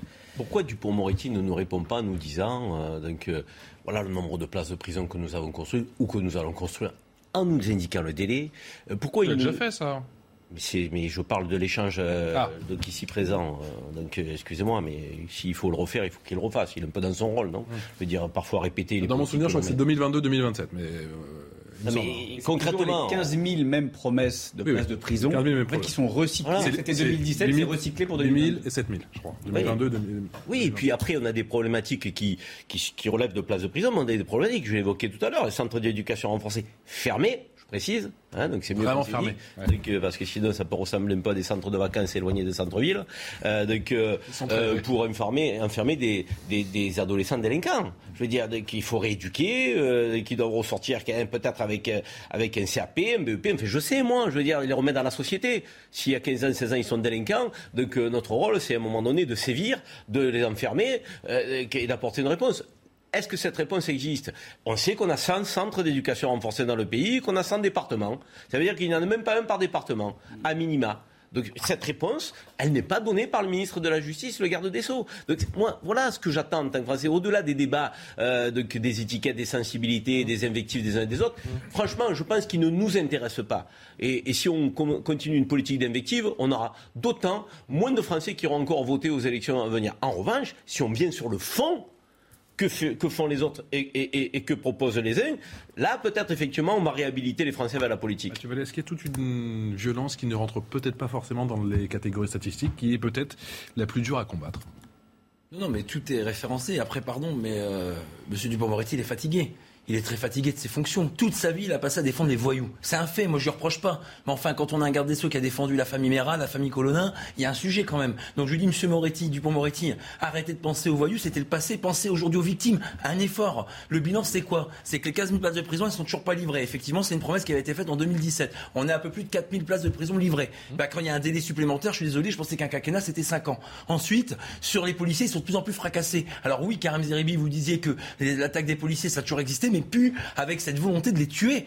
Quand vous avez des policiers qui sont piétinés, frappés à coups de pied, coups de poing, et que seule l'intervention des collègues policiers permet d'éviter ce lynchage et ce massacre, on voit bien qu'en fait, il n'y a plus de limites. Et d'une certaine manière, on n'a aucune réponse. Aujourd'hui, tout n'est pas mis en œuvre pour enrayer la délinquance au niveau de la justice et pas par uniquement défaut des magistrats, mais par un garde des sceaux qui n'écoute personne, qui est méprisant. Moi, j'ai des collègues qui avaient eu la malchance de l'avoir en audience criminelle ou délictuelle lorsqu'ils défendaient des voyous, méprisants, euh, dénigrant Et la réalité, c'est que ça n'a pas changé depuis qu'il est garde des Sceaux. Et moi, j'en fais pas une affaire personnelle, sauf qu'on voit bien qu'il écoute très peu ni les victimes, ni les personnes de terrain, pardon d'être policier de terrain comme beaucoup de mes collègues, des peines planchées, des peines minimales. On va le redire, hein, hein, des places de prison, des vraies places de prison pour incarcérer les délinquants, parce que sinon, on va s'indigner, on va tweeter et ça va pas changer. Depuis, ce qui a changé depuis 5 ans, c'est que rien n'a changé sur la justice. Pas de simplification de procédure pénale. Les enquêteurs ne peuvent toujours pas s'occuper à fond des victimes. C'est de la paperasse, c'est des règlements, c'est des normes, c'est du détail qui ne sert à rien. Ils nous écoutent pas. Lundi, il doit nous recevoir en plein été. J'espère qu'il a pas misé sur la température pour nous avoir à l'usure. En tout cas, ce qui est certain, c'est qu'on ne lâchera rien. Pas pour nous faire plaisir, mais parce que derrière, il y a des victimes, parce que le cœur de métier des policiers, c'est de défendre la veuve et On parle en tout cas de matraque magique concernant le Rassemblement national. Ça peut ressembler à quoi? La matraque magique, nous, on a juste des solutions en fait. On a des solutions. Il et dit nous, que non. Et nous, euh, si Marine Le Pen était présidente de la République, il n'y aurait pas acquittator au ministère de la Justice, il y aurait protector. Parce qu'aujourd'hui, les Français n'en peuvent plus. Je rappelle qu'en 5 ans, en 2017, il y avait 18 000 coups et blessures par mois. Vous on est passé à comment 28 000 demande, coups et comment vous les blessures protégez par mois. Donc avec de la fermeté, avec de la répression contre les délinquants, contre les criminels, avec des expulsions pour les étrangers qui ne respectent pas nos lois et qui mettent en insécurité euh, les Français. Aujourd'hui, c'est tout l'inverse. Les délinquants ne vont plus en prison, euh, les euh, délinquants étrangers ne sont pas expulsés, et, cl- et clairement, on fait revenir des djihadistes qui vont mettre en insécurité les Français. Donc il faut remettre un peu la France à l'endroit. Allez, vous restez avec nous. On ira dans un instant du côté de la test de bûche. Je vous rappelle que le président de la République a fait le déplacement en Gironde pour faire le point et soutenir, bien sûr, tous les pompiers et tous les acteurs de la région. A tout de suite. 18h tout pile sur CNews, merci encore de votre fidélité. Je vous rappelle Punchline en version ETC jusqu'à 20h en direct pour faire le point sur l'actualité de ce mercredi soir. Toujours avec Gabrielle Cluzel, directrice de la rédaction de Boulevard Voltaire, avec Julien Audoul, député Rassemblement National de Lyon, Karim Zeribi, qui est consultant CNews, et Frédéric Portet. Bonsoir, merci de nous avoir rejoints. Vous êtes euh, porte-parole des sapeurs-pompiers de France. On va faire bien évidemment un point sur la situation des feux en France plus précisément, bien évidemment, en Gironde, avec la visite en ce moment même du président de la République. On sera du côté de la Teste de Bûche avec l'une de nos envoyées spéciales, Clémence Barbier. C'est juste après les principales informations de cette soirée avec vous, mon cher Mickaël Dorian. Bonsoir, Mickaël. Bonsoir Patrice, bonsoir à tous. Dans l'un, un forcené a été euh, abattu par le GIGN. Euh, il s'agit d'un homme d'une vingtaine d'années qui s'est fait retrancher dans une maison à Douvres après avoir tué les cinq membres d'une famille. Et on a un petit souci euh, technique, euh, malheureusement, mon cher Mickaël. On vous retrouvera tout à l'heure dès qu'on aura réglé ces petits euh, problèmes de son. Je vous disais, le président de la République et cette visite qui était très attendue, tardive même pour certains, mais il y avait visiblement une fenêtre pour aller aujourd'hui en Gironde. Emmanuel Macron qui a donc remercié assez longuement les sapeurs-pompiers, mais également tous les acteurs qui œuvrent, qui ne comptent pas leurs heures depuis maintenant huit jours en Gironde. Vous avez fait un travail remarquable, Emmanuel Macron. Je vous le disais, arrivé euh, du côté de la teste de Bûche, qui a donc remercié les sapeurs-pompiers avec une longue, très longue euh, séquence de remerciements et même euh, une vision, le président de la République, Clémence Barbet, que l'on retrouve du côté de la teste de Bûche, et qui s'est projeté sur le jour d'après. hein. Absolument, euh, Patrice. Emmanuel Macron a échangé avec les pompiers euh, bénévoles élus, mais aussi les directeurs euh, de camping sinistrés. L'échange le plus fort d'ailleurs de ce déplacement a été avec un couple de directeurs de camping qui ont tout perdu. Ils étaient complètement effondrés et le président leur a promis que tout allait être reconstruit au plus vite et dans les normes pour mieux préserver, pour mieux respecter la forêt et le littoral. L'autre séquence aussi euh, importante euh, à noter, c'est cet échange avec le directeur du SDIS de euh, Gironde qui lui a expliqué la situation dramatique de l'incendie tout au long de la semaine. Il a expliqué les deux feux ont littéralement explosé lundi. Deux gars ont failli y passer, a-t-il précisé. Et pour éviter justement ce nouveau drame écologique, le président a promis euh, de déployer de nouveaux euh, moyens. Euh, Et je le rappelle, hein, ces deux feux ne sont pas encore fixés. Tout au long de ce déplacement, nous avons pu voir le balai incessant des Canadair qui larguaient encore les eaux sur la forêt de la Teste de Bûche. Merci beaucoup Clémence Barbier. Les images d'Antoine Durand, le président à la teste de bûche. Il prendra ensuite la direction à quelques kilomètres de là, de Lagon. Et nous suivrons bien sûr minute après minute ce déplacement en direct sur CNews. Clémence Barbier parlait de cette séquence avec Marc Vermeulen, qui est le directeur du 1033, où il explique justement la puissance, l'intensité et peut-être le fait de ce feu inédit en Gironde. Écoutez. À partir du jeudi 14 juillet, jusqu'à lundi soir, on est passé en canicule. Et là, on a eu une température qui a augmenté, puisqu'on a pu atteindre la température de 42,2 degrés ici même, et avec une hygrométrie qui en fait était inférieure à 10%. Qu'est-ce que ça a eu pour conséquence au niveau du feu? Tous les jours, les deux feux ont explosé. Il n'y a pas d'autre terme. Au départ, au départ, le premier jour, jeudi, ils ont explosé tous les deux aux alentours de 18h. Le lendemain, 17h, 16h. Et en fait, le lundi, la journée qui était la plus chaude, ça a explosé à midi. Quand je vous dis exploser, ça veut dire qu'il y a des choses qui ont été observées sur ces feux qui n'avaient jamais été observées par, auparavant. Je vais prendre un exemple concret.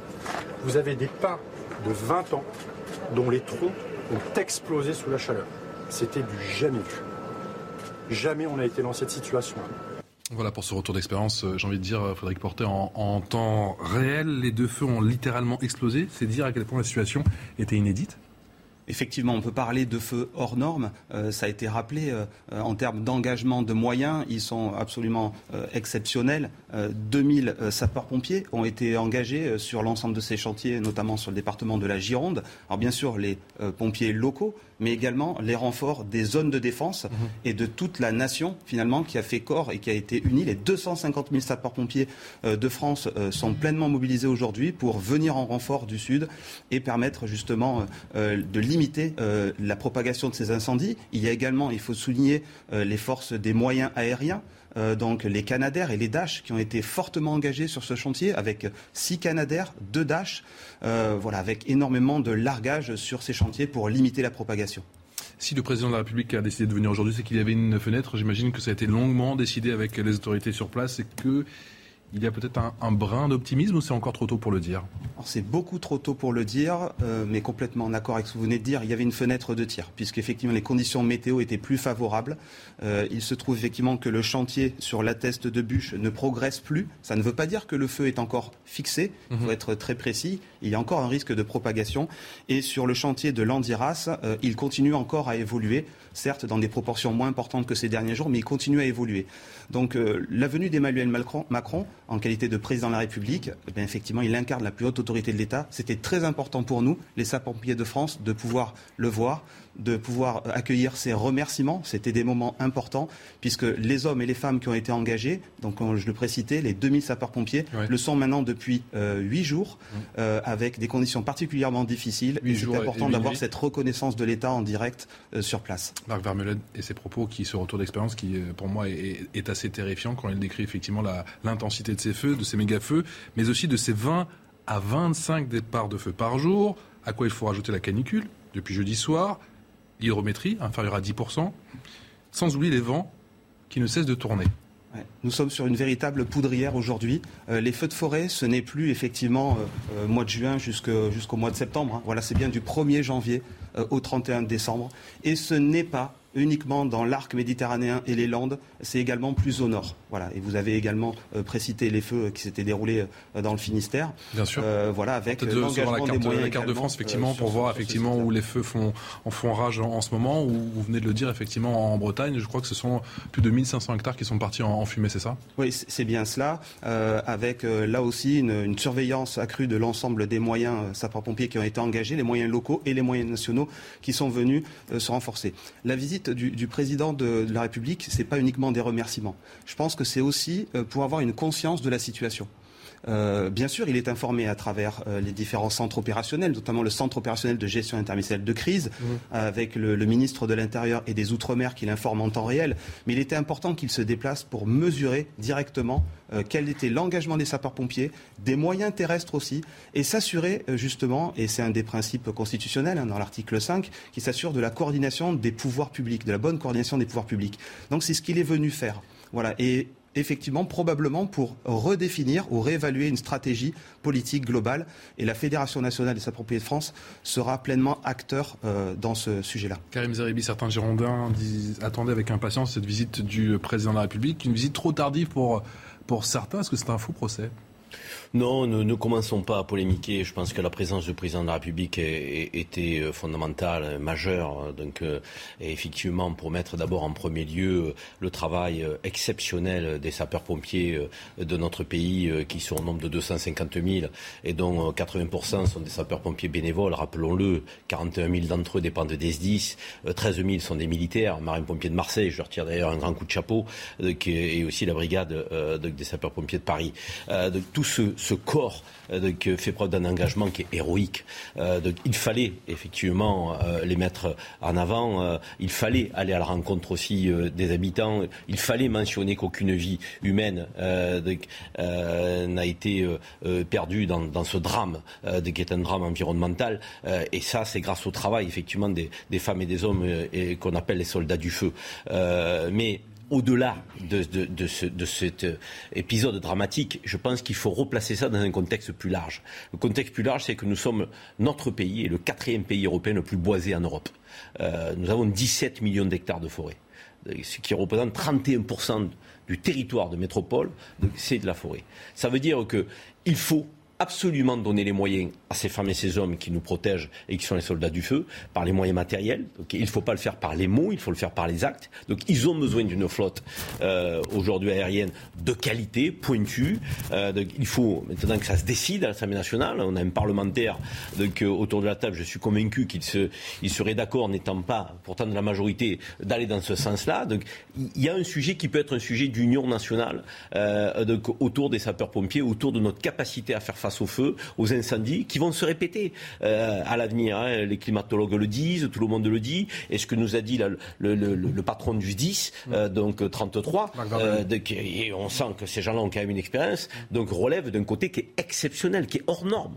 Donc ça veut dire que conjugué à des feux qui sont d'origine humaine, 9 sur 10, rappelons-le, donc il faut faire preuve de prévention, toujours encore, on a quand même des éléments de climat, de chaleur, de canicule, de, qui, vont accentuer ces phénomènes-là, de sécheresse et autres. Donc oui, il faut mettre les moyens en matière de prévention. Oui, il faut mettre les moyens en matière de matériel. Oui, il faut valoriser ce métier de sapeur-pompier plus qu'il ne l'est encore aujourd'hui, et pas seulement quand euh, on, est face à des périodes dramatiques. Tout cela, ça participe de décisions politiques qui ne peuvent pas simplement être des images. Donc le temps effectivement d'un drame, il faut que ça s'inscrive dans la durée et que ça se transforme via les législateurs. Donc moi j'espère effectivement qu'on aura une union nationale autour de ces choix qui sont à faire au cours des prochaines semaines. Et après les incendies, le jour d'après, bien évidemment, après ces méga feu, il faudra rebâtir, mais d'une nouvelle manière, a dit le président de la République. Je vous propose de l'écouter. Il faut construire le jour d'après. Donc on va évidemment tout de suite lancer les travaux. Ce n'est pas une chose facile. Pourquoi? Parce que d'abord on sait les faiblesses qu'il y avait dans cette forêt. Non mais en termes de gestion, de... et donc il faut qu'on rebâtisse, en espèce qu'on recèle, qu'on fasse repousser mais avec des règles différentes et des règles de prévention. Donc ça, ça va être notre boulot. Et tout le monde va s'y mettre. Et on va en faire un, grand chantier national aussi, avec l'ONF, avec tous les acteurs locaux, pour replanter. Il faut un grand chantier national en, urgence, Julien Doul ce qu'on disait précédemment, ce que disait euh, Gabriel Cluzel, c'est que les chantiers nationaux, il y en a tous les jours. C'est ça le problème. Euh, et, c'est vrai que. Grand chantier partout, quoi. Oui, mais euh, la venue d'Emmanuel Macron, effectivement, elle est légitime. Il ne faut pas polémiquer sur la date, etc. Ce n'est pas le président de la République qui allait faire euh, reculer les flammes et limiter l'embrasement de la forêt. Donc il est là, c'est très bien. Gérald Darmanin s'était déjà déplacé en plus. Oui, bien hein. sûr. Il, rend hommage aux sapeurs-pompiers. il est tout à fait dans son rôle. Pour autant, ce qu'on peut regretter, c'est qu'il faut véritablement que le changement de doctrine soit un changement des mots aux actes. Parce que le discours d'Emmanuel Macron, et ce qu'on a tous finalement relevé, c'est qu'on l'a déjà entendu pour la crise sanitaire. On l'a déjà entendu pour euh, Notre-Dame de Paris. On l'a déjà entendu pour tout un tas de dossiers, pour tout un tas de crises. En fait, c'est toujours le même discours. Il parle très bien, Emmanuel Macron. Le problème, c'est que ça ne suit pas derrière. Euh, si vous changiez en fait le décor, si vous mettiez un hôpital de campagne, si vous mettiez des blouses blanches, c'était exactement que sur ce dossier-là, on peut se permettre de faire des promesses et de non, mais sur aucun que sur la santé. La santé, la santé, c'est un service public vital par définition. Mais les pompiers également, la protection civile, c'est un service euh, euh, public qui aujourd'hui euh, a pris une importance, comme ça a été dit, majeure, parce que les soldats du feu sont les premières assistantes sociales, sont les premiers secours, sont les premiers renforts, surtout dans les territoires ruraux où nous n'avons plus de médecins, où nous n'avons plus d'hôpitaux. Enfin, très clairement, il faut véritablement qu'il y ait à la fois une prise en compte du métier, de la revalorisation parce qu'aujourd'hui, on a affaire à des héros qui sont sous-payés. Excusez-moi, je ne veux pas être votre porte-parole, mais qui ont des conditions de travail euh, qui sont euh, insensées par rapport à d'autres métiers et qui, ne sont, et, qui ne sont pas, et qui ne sont pas assez revalorisés, qui n'ont pas les effectifs nécessaires, qui n'ont pas les équipements nécessaires. Et puis il y a un point aussi moi qui me choque profondément, quand on voit le métier que vous faites, quand on voit les risques que vous prenez, quand on voit votre action au quotidien, tous ceux qui s'en prennent à un pompier, mais ils doivent aller en tôle tous ceux qui s'en prennent à un pompier, très clairement, qui touchent un cheveu à un pompier. Moi, dans ma circonscription euh, du nord de Lyon, la troisième circonscription de Lyon, pour le 14 juillet, il y a eu un guet-apens à Joigny un guet-apens qui est organisé contre nos pompiers. Tout ça, c'est intolérable. Il doit y avoir une répression farouche, à la fois contre les incendiaires et contre tous ceux qui osent s'attaquer au problème feu. Allez, la Gironde, bien évidemment, avec euh, le président de la République qui est sur place. Il était à la tête de bûche. Il va, euh, il va se rendre dans un autre euh, lieu dans un instant, au plus près des gendarmes. On va faire le point, bien évidemment, sur la situation et on prendra la conférence de presse en direct. Est-ce que les soldats du feu vont pouvoir compter sur un petit coup de pouce du ciel? Élément de réponse en plus tarder avec Loïc Roosevelt. Oui, depuis mardi déjà, une forte baisse des températures a été observée, des températures maximales notamment avec l'arrivée de l'air océanique. Les prévisions pour ces prochaines heures, côté météo, dans l'intérieur de la Gironde, mais aussi pour le nord des Landes. Ce soir, un temps calme et sec, une humidité voisine de 50%, le vent faiblit progressivement et les vents ne devraient pas dépasser les 20-25 km par heure. Pour cette nuit, toujours un temps calme, une humidité de 90-95% cette fois-ci en fin de nuit des vents faibles de direction variable. Une météo donc plus favorable pour éviter la propagation des incendies. Merci à vous, mon cher Loïc. Une météo plus favorable de nature, justement, à, stopper l'approbation définitive du feu? Ce sont des, euh, des prédictions euh, qui euh, sont plutôt favorables, effectivement. ce qui vient d'être dit, le fait qu'il y ait justement le vent qui baisse, le taux d'hygrométrie, c'est-à-dire le taux d'humidité dans l'air qui va être au-delà de 50%, ça va être effectivement des facteurs favorables pour nous. Mmh. Pour autant, rafales de vent pour autant, parfois jusqu'à 80 km/h. Donc, simple, enfin, les seules conditions météo ne vont pas forcément faire stopper le feu, bien évidemment. Il va falloir poursuivre les actions terrestres euh, et aériennes afin de fixer ce feu. C'est la prochaine étape souhaitée. Et pour cela, ben, nous sommes toujours engagés sur l'ensemble des lisières. Euh, il y a également des lignes d'appui qui ont été préparées avec des zones pyro-résistantes. Vous avez vu l'ensemble des acteurs qui ont été mobilisés. Hein. Il n'y a pas que les sapeurs-pompiers, bien évidemment. Il y a les euh, forestiers sapeurs. Il y a également les militaires avec des moyens du génie qui ont effectivement permis de créer ces zones pyro-résistantes afin d'éviter au feu de trouver un combustible encore pour se nourrir et se propager. Euh, donc euh, c'est des images qui sont assez impressionnantes avec des, 50 mètres de, de, dry, comme on dit dans le jargon, voilà, qui vont éviter au feu de pouvoir se propager. Donc il va falloir continuer ces actions et ne pas relâcher les efforts. On va écouter le président de la République, je donne la parole dans un instant, Gabriel Cluzel, avec Emmanuel Macron, qui s'est exprimé sur eh bien, ce plan pour rebâtir au plus vite, bien évidemment, la forêt. Emmanuel Macron. Évidemment, il y a le jour d'après. Le jour d'après, c'est d'abord tenir. Aller au bout de ce feu qu'on doit contenir et complètement éteindre. Sécuriser et prévenir les feux du reste de la saison. Mais derrière, il va falloir replanter et rebâtir. Et donc nous allons très vite lancer les travaux à vos côtés. Le faire pour euh, lancer un grand chantier national pour pouvoir replanter cette forêt. C'est un immense chantier. Vous me dites encore un chantier de plus? Oui, alors nous le disions tout à l'heure, de fait, euh, ça, fait beaucoup de chantiers. Au bout d'un quinquennat, on aimerait bien que certains chantiers aboutissent, que ce soit pas la, politique du, euh, du chantier permanent.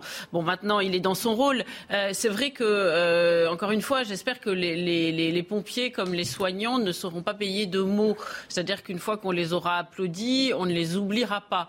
Vous avez eu raison de rappeler qu'il y a beaucoup de monde qui est sur ce front, des pompiers, des militaires, mais aussi des policiers. Moi, j'ai eu des contacts avec des policiers policiers de, Gironde qui m'expliquait qu'ils sécurisent les maisons euh, qui ont été euh, vidées, enfin qui ont été évacuées, voilà, euh, parce que malheureusement il y a une belle France, c'est celle que vous représentez, celle des pompiers. J'ai vu notamment circuler une photo magnifique sur les réseaux sociaux et ça fait du bien de voir des belles choses sur les réseaux sociaux. On voit des pompiers allongés qui dorment, qui se reposent et je crois que ça a été vraiment une, photo qui a beaucoup circulé.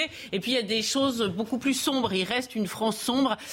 c'est bah, ces gens qui profitent de la détresse de, de, ceux qui ont dû quitter leur maison en catastrophe, parce qu'on dit qu'il n'y a pas de mort, mais quitter sa maison, c'est très dur, hein, en se disant que peut-être tout va brûler, tous les souvenirs de, des personnes âgées, parmi hein, notamment, c'est très difficile, et qui profitent de cette détresse-là pour, pour cambrioler. Donc les policiers sont, sont sur le front. Donc tous ces corps de métier, moi je crois qu'il faut qu'ils soient revalorisés, il faut qu'ils soient montrés en exemple aussi aux enfants, hein, vraiment que ça suscite de belles vocations. C'est magnifique de faire ce que vous faites et de fait de voir que euh, vous êtes agressé simplement parce que vous portez un uniforme et ça paraît fou. Euh, eh bien, euh, c'est absolument désolant. Donc, j'espère que toutes ces promesses, ces, promesses de chantier seront tenues. moi, je veux simplement signaler une chose, c'est que quand même les, gardes forestiers, je crois qu'il y a une, une, prévision, il y avait une prévision de réduction de 500 postes de gardes forestiers. Là aussi, on se dit, euh, est-ce que c'était franchement euh, euh, une bonne idée? Tous ces tous ces points-là doivent être mis sur la table et, réévalués à leur juste mesure. On parlait bien sûr, et on en parle depuis allez, maintenant huit jours de ce travail exceptionnel, notamment, parce qu'on n'oublie pas les autres, des sapeurs-pompiers et de l'efficacité notamment de ces pare-feux, stratégies mises en place qui vous est comptée par Marie Conan. Ils abattent des arbres par centaines pour en sauver des dizaines de milliers d'autres. Sur plusieurs kilomètres, des pelleteuses et des bulldozers travaillent jour et nuit pour détruire la végétation et ainsi priver le feu de son principal combustible.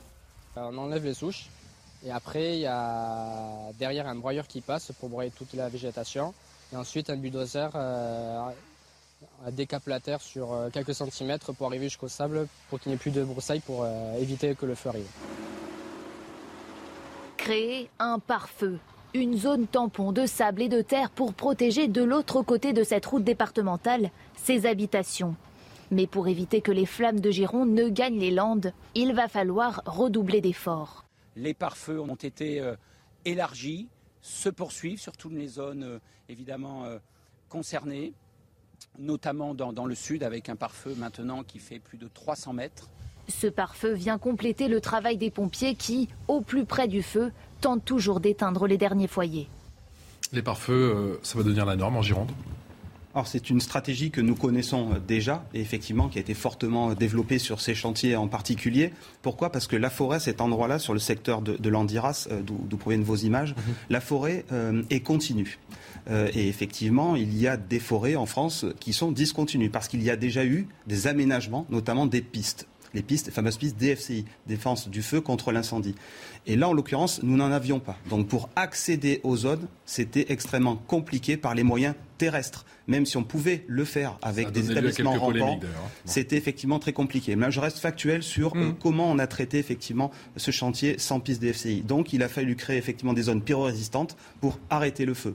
Et donc demain, dans cette nouvelle politique, cette nouvelle stratégie qui sera mise en place, euh, la Fédération nationale des sapeurs-pompiers de France sera partie prenante. Et euh, effectivement, il faudra travailler sur ces sujets-là. Création de pistes DFCI là où il n'y en a pas. Et puis repenser aussi le type de bois qui va être positionné. Puisque, comme vous savez, il y a différents types de bois. Vous avez les feuillus, vous avez les résineux. Les résineux, là, nous sommes face à des forêts de résineux. Les résineux vont dégager, face aux fortes chaleurs, ce qu'on appelle des gaz combustibles organiques. Donc, désolé si je suis un petit peu technique, mais tout simplement, ce sont des effluves qui sont extrêmement inflammables. Et donc, si on change la nature du bois et qu'on passe sur des feuillus, on aura moins de dégagement euh, de, flux euh, inflammables et on pourra peut-être, en tout cas, maîtriser de manière plus simple les incendies. Ces pistes qui ont parfois fait l'objet de, polémiques, Karim Zeribi, c'est une évidence qu'il faut un petit peu partout en France et maintenant en Bretagne, en Gironde bien évidemment, qu'il y ait toutes ces pistes d'FCI. Mais c'est évident. Mais à un moment donné, il faut aussi euh, se tourner vers les professionnels. C'est évident, pas pour tout le monde. Hein. Et éviter euh, le dogmatisme ou l'idéologie en la matière. Euh, déboiser, c'est aussi prévenir et protéger l'environnement. Euh, et si on déboise à un endroit, on peut reboiser à un autre. Euh, c'est aussi ça la gestion de l'environnement euh, et faire de l'écologie sans aucun dogmatisme. Or, aujourd'hui, certains prétendent qu'il ne faut rien toucher à quelque forêt que ce soit, ne pas débroussailler, ne pas créer de chemin, que ne pas déboiser. C'est presque un crime contre l'environnement, parce qu'on voit bien les dégâts que cela, que cela crée. déboiser peut sauver une forêt, qu'on se le dise. Et donc c'est pour ça qu'il faut faut aussi se tourner vers les professionnels et cesser les joutes politiques euh, faites de dogmatisme ou d'idéologie en la matière. C'est du pragmatisme environnemental dont il faut faire preuve euh, et rien d'autre. Et, et, moi, je voudrais revenir quand même sur le président de la République. Le président de la République, il doit mesurer une chose, c'est que le volontarisme incantatoire a des limites. Ah Aujourd'hui, ce que souhaitent les Français pour se réhabiliter à la politique, c'est le volontarisme en acte, hmm. quels que soient les sujets. Mieux vaut moins parler et agir que trop parler et ne pas agir.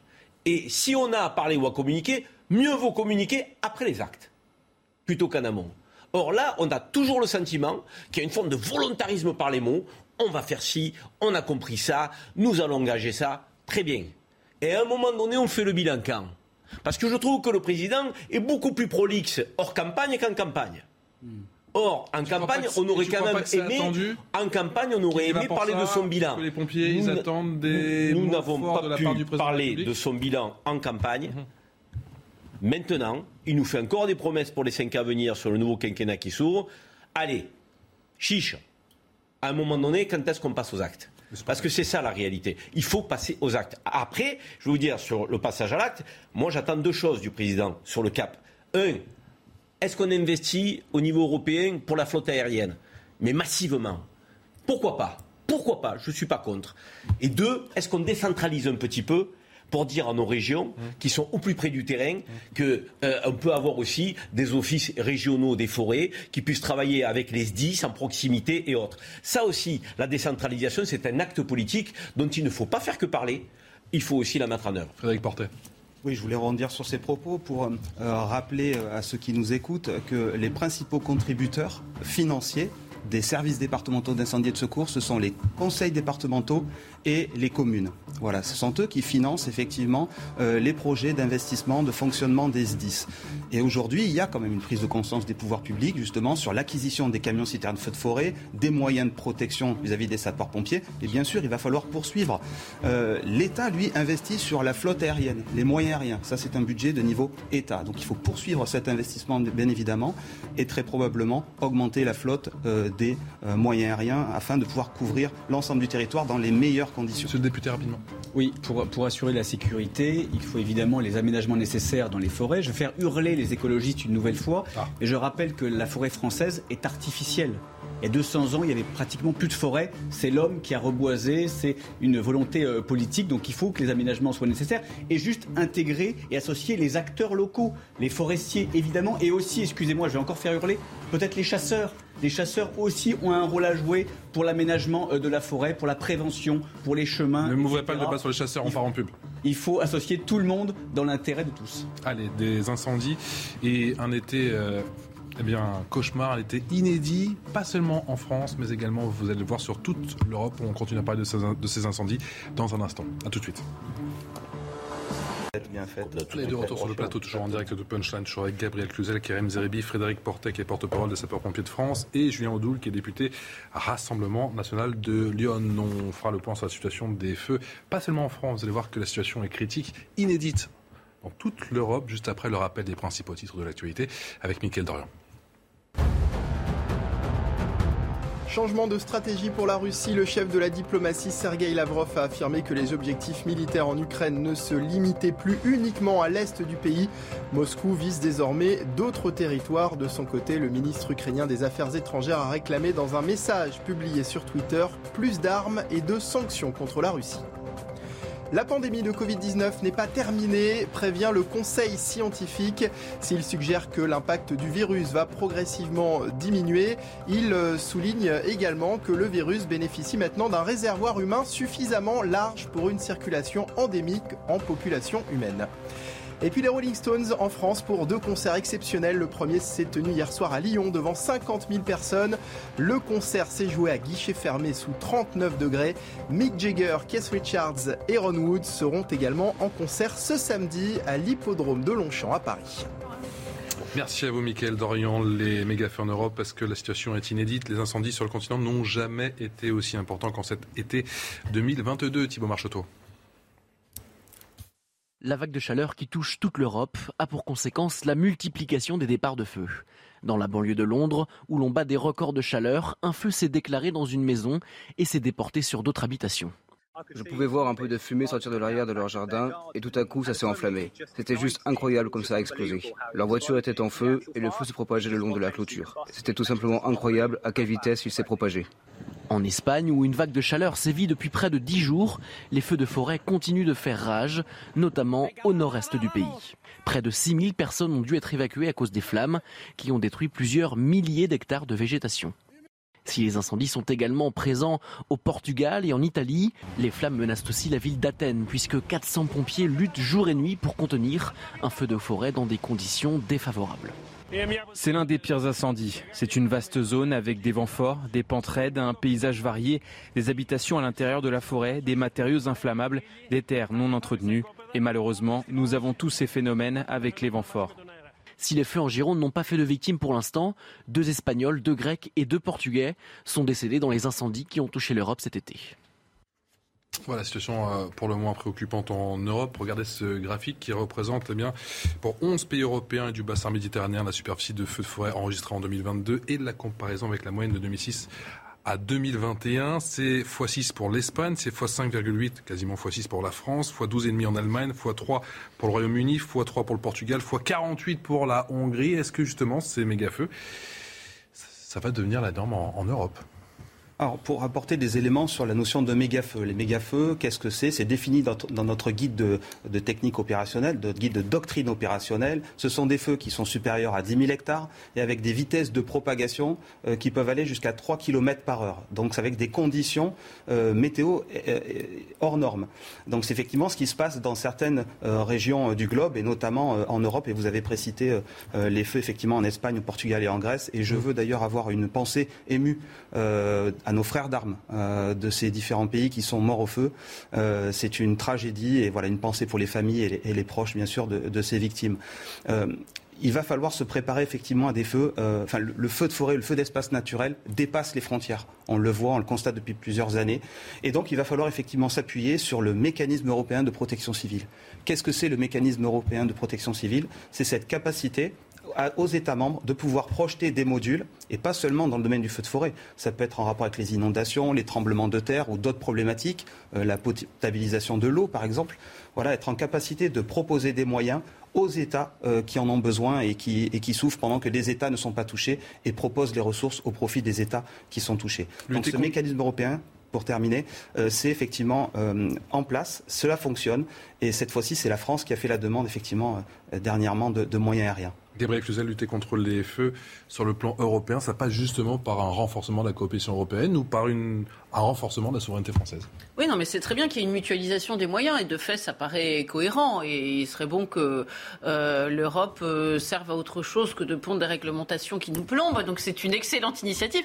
Maintenant, je pense qu'il faut aussi, et c'est le rôle de chaque pays, ça tombe sous le sens, que chacun préserve euh, une part de souveraineté dans ce domaine aussi parce que ça fait aussi partie du régalien. C'est-à-dire que s'il y avait des feux de forêt partout en Europe ou dans de très nombreux endroits, comment arbitrerait-on qui est, prioritaire par rapport à l'autre Donc il faut quand même que, évidemment, chaque pays euh, garde euh, une part de préserve, une part de moyens euh, nationaux, parce que sinon c'est se mettre à la merci d'une perte de souveraineté dont on a vu les résultats pendant la crise sanitaire. Dans ces cas-là, vous savez, c'est chacun pour soi et tout d'un coup on retrouve le sentiment national. Vous vous souvenez l'affaire des masques. Donc je pense qu'il faut trouver un juste équilibre dans toutes ces solutions, mais évidemment, ça paraît euh, frapper au coin du bon sens euh, d'investir dans, des, dans, dans ce type de moyens et dans ce type de mutualisation. Au défi de la coopération européenne, effectivement. Je pense qu'en matière de matériel, il est euh, effectivement de bonne loi que nous mettions nos forces en commun. Euh, sur les flottes euh, aériennes et qu'on on les muscle, qu'on les dote de matériel moderne, euh, fabriqué en Europe par des Européens. Hein, ça peut créer de l'emploi assez bien aussi sur notre sol européen. Et, effectivement, qu'on puisse s'entraider dans l'achat de matériel. Ensuite, il y a, je dirais, la question humaine. Et là, la question humaine, effectivement, je crois qu'elle relève des États aussi. Et il faut renforcer notre présence au plus près du terrain, en prévention, en intervention, euh, euh, avec des sapeurs-pompiers euh, professionnels qu'il faut mieux considérer, des sapeurs-pompiers volontaires là aussi qu'il faut savoir attirer aussi parce qu'ils font un renouvellement de génération, et puis ce corps de militaires que j'évoquais qui est aussi très important qui est en appui, notamment à Marseille et à Paris. Donc voilà, de, ce côté-là, c'est l'État souverain, régalien, national, qui doit penser à la fois considérer, à rendre encore plus attractif, à améliorer les conditions de travail donc de ces femmes et ces hommes. Ensuite, à l'échelle européenne, oui, ce mécanisme aujourd'hui européen, c'est quoi? C'est une table qui réunit euh, euh, l'ensemble des forces euh, de, la protection civile pour qu'elles puissent réorienter des moyens en fonction des drames qui peuvent frapper ici ou là. et on peut orienter du matériel français vers la Grèce, comme on peut orienter du matériel grec vers la France. Mais lorsque nous sommes tous frappés, ou frappés en tout cas en même temps les pays de la Méditerranée, c'est pour ça que je disais, si les 27, on pouvait investir de durablement. Vous savez, des fois, nous, on met de l'argent, la France, sur des sujets qui nous touchent peu, qui nous concernent peu, par solidarité avec d'autres. Mmh. Donc d'autres peuvent le faire donc, sur des sujets qui nous concernent. et sur l'investissement du matériel euh, de flotte euh, aérienne, je crois que les 27 doivent investir ensemble et nous doter d'une flotte, euh, je veux dire, conséquente pour qu'on puisse couvrir tous les, tous les feux, la Espagne, Portugal, Grèce, France, ben, il faut qu'on soit, qu'on soit à la hauteur et qu'on soit au niveau. Là, il faut qu'on investisse au-delà de cette de ce conseil de coordination qui est le mmh. mécanisme effectivement de la protection. On doit faire plus. Si on veut croire en l'Europe, il faut aussi que cette Europe-là soit concrète. soit concrète et pas simplement contraignante.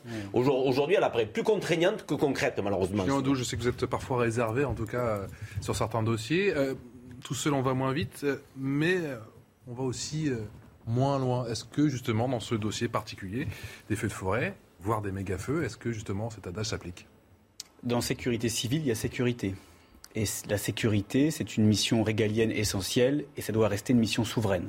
Qu'il y ait des partenariats, qu'il y ait une solidarité avec nos voisins, évidemment, et je pense que nous sommes tous d'accord, euh, effectivement, pour qu'il y ait euh, une entraide, une coopération euh, à l'échelle européenne. Pour autant, et là où je suis méfiant et prudent, c'est que la logique européenne, qui est toujours malheureusement, et l'histoire le démontre, une logique technocratique, une logique de mutualisation, une logique de rentabilité, euh, fait que nous serions peut-être à terme désossés et démunis euh, pour aider peut-être d'autres pays, alors que nos besoins sont énormes. Je rappelle que nous sommes l'un des premiers contributeurs européens. Je rappelle que euh, les sapeurs-pompiers, ce service public essentiel, est financé par les impôts des Français. Et les Français, ils attendent un service public en retour. On a bien vu qu'avec la crise sanitaire, on avait versé beaucoup d'argent, on croyait avoir le meilleur service de santé du monde. Malheureusement, on était bien loin de, là. Euh, très clairement, il faut faire attention. Je, pense qu'il y a euh, un juste milieu entre la solidarité européenne et euh, la mission souveraine de la sécurité civile, de la protection civile. Cette euh, image que vous découvrez en direct, le président Emmanuel Macron qui continue du coup à son périple en Gironde, c'était de la teste de bûche il y a maintenant deux heures où il s'est exprimé devant les élus, devant les sapeurs-pompiers, devant la presse. Maintenant c'est à Langon pour aller monitorer la situation bien sûr sur ce deuxième front, le deuxième feu du côté de, Landiras, supporter. Avec des éléments importants parce que bien évidemment ce feu est... Euh, d'origine criminelle alors, concernant l'origine du feu, je laisserai le procureur de la République s'exprimer sur le sujet. Bien évidemment, effectivement, le feu de l'Andiras, c'est un feu qui, euh, qui était extrêmement important. Il a dépassé euh, les 10 000 hectares, puisque nous sommes à 13 600 hectares de, de feu euh, d'hectares brûlés. Alors on parle souvent d'hectares brûlés, mais on ne parle pas d'hectares euh, sauvegardés. Il y en a eu de, des centaines et des milliers d'hectares sauvegardés aussi grâce à l'action aussi euh, des, sapeurs-pompiers au sol, des forestiers sapeurs, des comités communaux feux de forêt, accompagnés des, actions du génie également qui ont permis de limiter. Donc ça permet d'être. c'est important de citer aussi tous ces acteurs qui ont, permis de, limiter l'incendie. Et puis bien sûr il y a l'action des, collectivités locales avec les, maires qui sont d'ailleurs les premiers directeurs d'opérations de secours hein, sur, leur commune et qui ont activé pour certains d'entre eux leur, plan communaux de sauvegarde pour accueillir justement l'ensemble des personnes qui ont été euh, déplacées. Euh, et vous le précitiez, effectivement, c'est un choc pour euh, ces personnes d'être déplacées et elles ont été prises en charge essentiellement par les équipes municipales et les associations agréées de sécurité civile aussi, type Croix-Rouge, Protection civile, qu'il faut également citer et, mettre en avant. Que le, justement le président de la République va rencontrer les uns après les autres pendant de longues minutes. Pas de prise de parole cette fois-ci, mais on va quand même suivre bien sûr minute après minute en direct sur CNews dans Punchline jusqu'à 20h, ces échanges du président de la République avec euh, tous les acteurs qui se battent contre le feu d'une manière ou d'une autre, jour et nuit en Gironde. Karim Zeribi. Non, mais c'est vrai que les, élus locaux, euh, euh, donc il faut leur tirer un grand coup de chapeau parce que d'abord ils ne sont pas dotés de moyens identiques les élus locaux. Vous avez des communes plus riches que d'autres et pour autant, ben, une commune qui n'est pas très riche, si elle a euh, donc un espace forestier important, mais il va falloir qu'elle se donne les moyens de l'entretenir. Donc l'État doit être là pour jouer aussi de cette forme de péréquation donc, sur des territoires. Et, donc le président doit aussi entendre le fait qu'il ben, y ait des élus qui aimeraient avoir une police municipale, qui aimeraient euh, déboiser leur forêt, euh, qui aimeraient... mais malheureusement le sont euh, sous-dotés sur le plan financier. Donc il faut ces communes-là les aider, parce qu'il y a un volontarisme local qu'il faut saluer. Les élus sont, sont là au rendez-vous, font appel avec leurs services municipaux ou alors que des entreprises sous-traitantes au, travail de prévention qu'il faut faire. Le font en, étroite relation avec les SDIS qui couvrent les départements. Donc ça, c'est une chose. Mais derrière, effectivement, ce que l'on attend de l'État, c'est que l'ensemble de nos territoires, euh, soit protégé de la même manière. Et ça, c'est le rôle de l'État républicain. Et donc le président doit être vigilant à ce que toutes les régions donc, puissent être dotées des mêmes moyens. Et d'ailleurs, je parlais de décentralisation tout à l'heure, Patrice. C'est important, parce que vous avez Carole Delga, Muselier, Vauquier, Xavier Bertrand, ces gens-là qui sont prêts à prendre des initiatives pour aider l'État à contribuer au plus près du terrain. Faisons leur confiance à ces régions. Et on va écouter justement ces échanges au poste de commandement. Une première évacuation dans l'urgence, ça a été un moment difficile à vivre parce qu'une population qui voit les flammes arriver sur sa maison et qui doit être évacuée dans l'urgence. La deuxième évacuation a été plus calme parce qu'on a eu davantage le temps de le faire. la première nuit a été un peu éprouvante. Voilà. Et maintenant, on essaie de prendre attache de tous ces gens, de, de les suivre au quotidien parce que c'est un problème pour eux et leur préoccupation première, c'est quand est-ce que je vais retrouver ma maison? Alors on les rassure. ils sont pour beaucoup chez des amis de la famille non. Ils sont ensemble?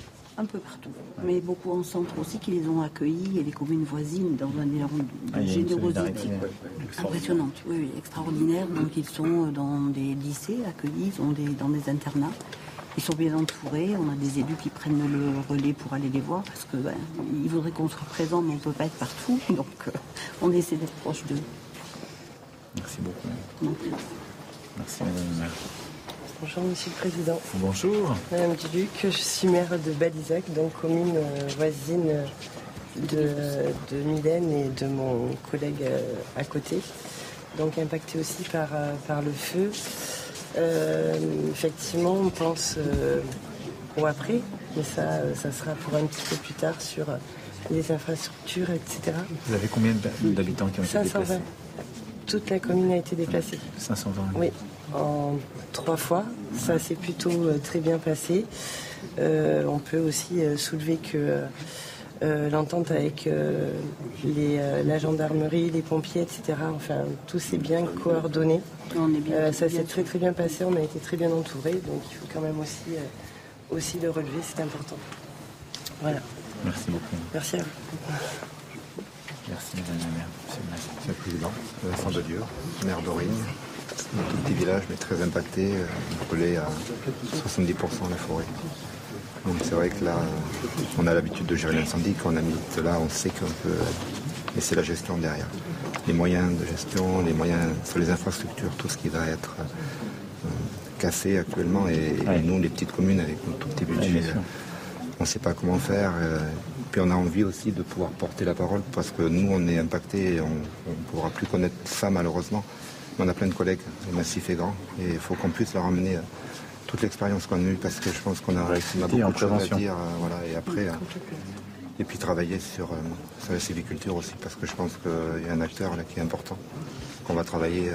je suis aussi président d'un PNR, et je pense qu'on va être, le département de la Gironde, travailler sur qu'est-ce qu'est la forêt de demain sur ce territoire, parce que je pense qu'on voit que là, c'est très important. Merci beaucoup. Merci. Merci à vous. Monsieur le Président, bonjour, Bernard Doré. Je suis le président des maires Gironde. Président. Et maire Saint-Émilion.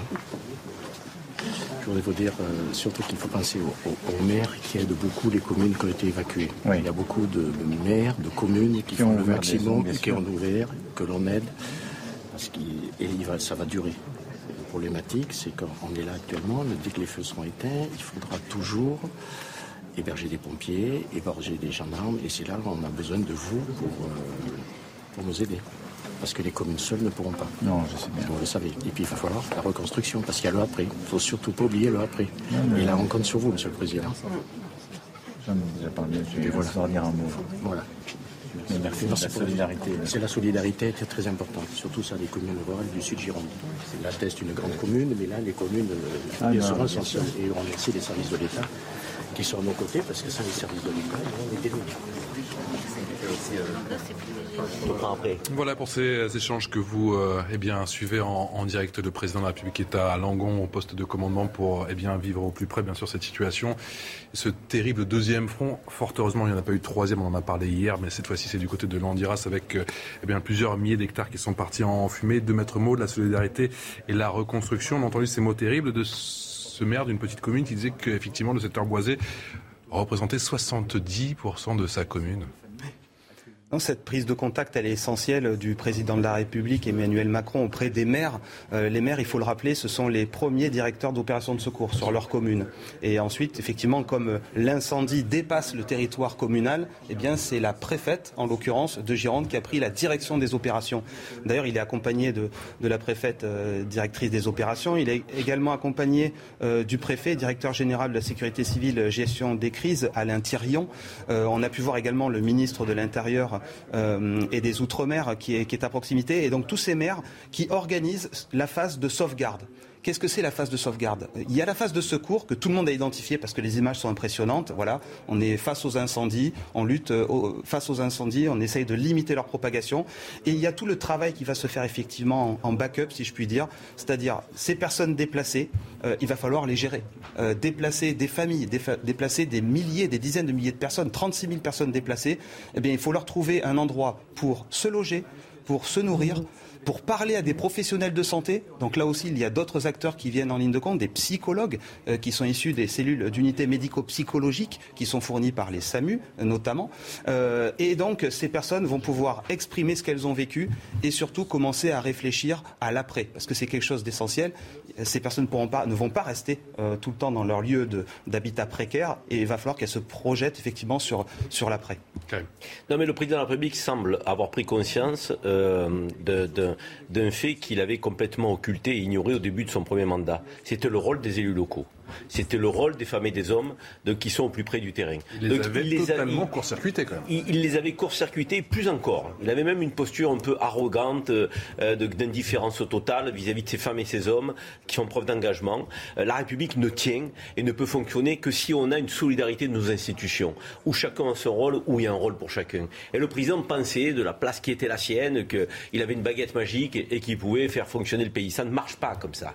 Donc euh, le pays ne peut pas fonctionner sans les élus locaux. Et nous savons que nous avons plus de 36 000 communes, des toutes petites communes, donc, où les élus font un travail essentiel avec leurs conseils municipaux. Donc, et ces élus sont aidés par des institutions, régaliennes pour certaines. Donc on parle euh, des sapeurs-pompiers, qui dépendent des départements, des SDIS, hein, donc euh, services départementaux d'incendie et de secours. Donc voilà, et c'est ce, ce tout qui fait que la République fonctionne. Donc le président, il vient. Il faut, et c'est bien, encore une fois, je ne veux pas critiquer pour critiquer, faire preuve d'écoute, d'humilité, mais surtout, mon cher Patrice, une fois qu'il va quitter cette belle, euh, ce beau département de Gironde, qu'il soit dans l'action et qu'il propose, euh, via son gouvernement, aux parlementaires dont nous en avons autour de la table à l'Assemblée nationale, de légiférer dans le bon sens euh, pour prendre les décisions qui s'imposent pour faire avancer le pays face à ces incendies qui ne vont faire que se répéter malheureusement au cours des prochains mois et des prochaines années. Macron qui nous avait promis, qui avait promis aux Français une nouvelle méthode, c'est le, nouveau, le Macron nouveau en action? Oh, il a toujours été ainsi. Euh, c'est un exercice qui manie assez facilement d'aller près des gens sinistrés, de les réconforter. Je trouve que c'est un exercice dans lequel il excelle, assez facilement. Euh, mettre en œuvre les solutions, c'est un peu plus compliqué. Mais là, c'est généralement un exercice dans lequel il est, il est très bon. Et du reste, on le voit. Je voulais simplement revenir sur les maires et puis les, les, gens. C'est important de leur rendre hommage parce que ça m'a été dit par des policiers des pompiers. Ils ont été quand même nourris, certains, à l'Andiras notamment, par euh, un collectif d'agriculteurs, par des gens sur place qui les ont vraiment vraiment aidé à supporter l'épreuve. Donc c'est assez beau de voir ça. Donc il faut le dire quand, quand c'est positif. Puis pour revenir sur les maires, un maire me disait normalement les, les, on doit recommander aux administrés de débroussailler chez eux. Et là, sans vouloir revenir sur une polémique qui était peut-être vraie, peut-être capillotractée, j'en sais rien sur la thèse de bûche, mais c'est vrai que la philosophie écolo qui consiste aujourd'hui à mettre au même plan les mauvaises herbes et, euh, et euh, le bon grain est livré, si vous voulez, eh bien, euh, ça commence à poser un véritable problème parce que non, il a, la, nature doit être domestiquée et, ce, maire me le disait clairement, c'est vrai que ça devient une philosophie qui finalement atteint tout le monde et, qui est problématique pour, dans ce genre de, configuration. Allez, vous restez avec nous, bien évidemment, on continue à parler de cette situation, de ces incendies en Gironde et on fera le point plus généralement, plus généralement bien évidemment, sur la situation des incendies en, France avec une carte assez inquiétante. A tout de suite. Bientôt 19h sur CNews. Merci encore de votre fidélité. La dernière partie de Punchline. On est ensemble jusqu'à 20h en direct pour faire le point sur l'actu de ce mercredi soir. Toujours avec Frédéric Porter. Rebonsoir, porte-parole de Sapeurs-Pompiers de France. Alexandre Devecchio nous a rejoint. Bonsoir, Bonsoir. Alexandre rédacteur en chef adjoint en Figaro, et Philippe Guibert, enseignant et consultant. Bonsoir, cher Philippe, et merci d'être avec nous. Dans un instant, on ira du côté de la teste de bûche. Vous savez que le président de la République, euh, Emmanuel Macron, est en ce moment en Gironde, il est à Langon, il était juste avant la teste de bûche on fera le point avec euh, Clémence Barbier, de nos envoyés spéciales sur place, juste après le rappel des principaux titres de l'actualité. C'est avec vous, mon cher Mickaël Dorian. Bonsoir, Mickaël. Euh, bonsoir Patrice, euh, bonsoir à tous. Dans l'Ain, un forcené a été abattu par le GIGN. Il s'agit d'un homme d'une vingtaine d'années qui s'était retranché dans une maison à Douvres après avoir tué les cinq membres d'une famille dont trois enfants. La gendarmerie a indiqué que des constatations étaient en cours. Laurent Nunez, nouveau préfet de police de Paris, l'actuel coordonnateur national du renseignement et de la lutte contre le terrorisme a été euh, nommé euh, en Conseil des ministres ce matin. Il remplacera Didier Lallemand qui doit quitter ses fonctions demain. Dans un courrier adressé aux agents de la préfecture de police, Didier Lallemand a déclaré partir avec la fierté du devoir accompli. Sur Twitter, Gérald Darmanin lui a rendu hommage pour son action dans des conditions difficiles dans un contexte de menaces terroristes importants. Il a fait honneur à la République, a conclu le ministre de l'Intérieur. Gérald Darmanin qui annonce la création de 1000 nouveaux postes de police à Paris dans un entretien réalisé par nos confrères du Parisien. Le ministre de l'Intérieur a précisé que sur ces 1000 postes, 500 le seront dans les deux prochaines années. Il a également promis la mise en place de 500 nouvelles caméras pour intensifier la lutte contre la délinquance dans la capitale. Le rapport annuel de l'IGGN concernant l'année 2021 a été publié aujourd'hui dans un contexte de violence élevée à l'encontre des forces de l'ordre. L'inspection générale de la gendarmerie nationale affirme dans ce rapport que l'usage des armes par les gendarmes a progressé sur un an. Les explications de Marie Aubazac. En 2021, les gendarmes ont fait usage de leurs armes à 88 reprises. Un chiffre en augmentation de 19% sur un an même s'il reste stable ces dix dernières années. Cette augmentation sur une année est à rapporter aussi au nombre d'agressions subies par les gendarmes, qui, elles aussi, ont augmenté de 110% en 10 ans. De même que le refus d'obtempérer, j'observe que nous avons une progression de 19% entre 2018 et 2021. Les gendarmes doivent faire face à un refus d'obtempérer toutes les 37 minutes. L'an dernier, ils ont été confrontés à 13 690 refus d'obtempérer et ont fait usage de leurs armes à 44 reprises. Il y a une augmentation qui est, constante, euh, qui est vraiment euh, préoccupante. Euh, et moi, ce qui m'interroge et qui me dit, mais comment on peut accentuer la formation de nos personnels pour qu'ils n'aient pas recours à l'usage des armes pour essayer de, d'arrêter ces véhicules. L'an dernier, 3027 gendarmes ont été blessés en mission, dont 1883 suite à une agression physique. Et puis au Japon, le PSG a battu euh, tout à l'heure euh, l'équipe de Tokyo à Tokyo, pardon, le Kawasaki Frontal 2 buts à 1 pour le premier match de sa tournée de pré-saison. les champions de France se sont imposés sur des buts signés Lionel Messi et Arnaud Kalimwendo. Prochain match samedi à Saitama contre Urawa Red Diamonds. Voilà pour l'actualité. La suite de Punchline maintenant avec Patrice Boisfer et ses invités. Es de gala pour le PSG. Merci pour toutes ces précisions, mon cher Mickaël. Dorian, ces images qui nous proviennent en direct depuis la Gironde avec ce déplacement, cette visite qui était très attendue, celle bien évidemment du président de la République, Emmanuel Macron. Il était un petit peu plus tôt à la teste de bûche sur le premier front. Là, il est à Langon tout proche, bien sûr, du deuxième front du côté de, de Landiras. Emmanuel Macron a peut-être écouté cet échange avec, avec ses élus, c'est en direct. Jamais. On arrive à blaguer, on arrive Vous vivez l'exceptionnel. Hein. Extrêmement courageux. Ah oui, ça c'est le mot. La solidarité, c'est important. Je pense que c'est perceptible, c'est assez bouleversant de voir quand même. Dans cette chaîne humaine chez les élus, les bénévoles, non, Oui. c'est très, impressionnant. Venez, on va voir notre gendarme. Venez, venez.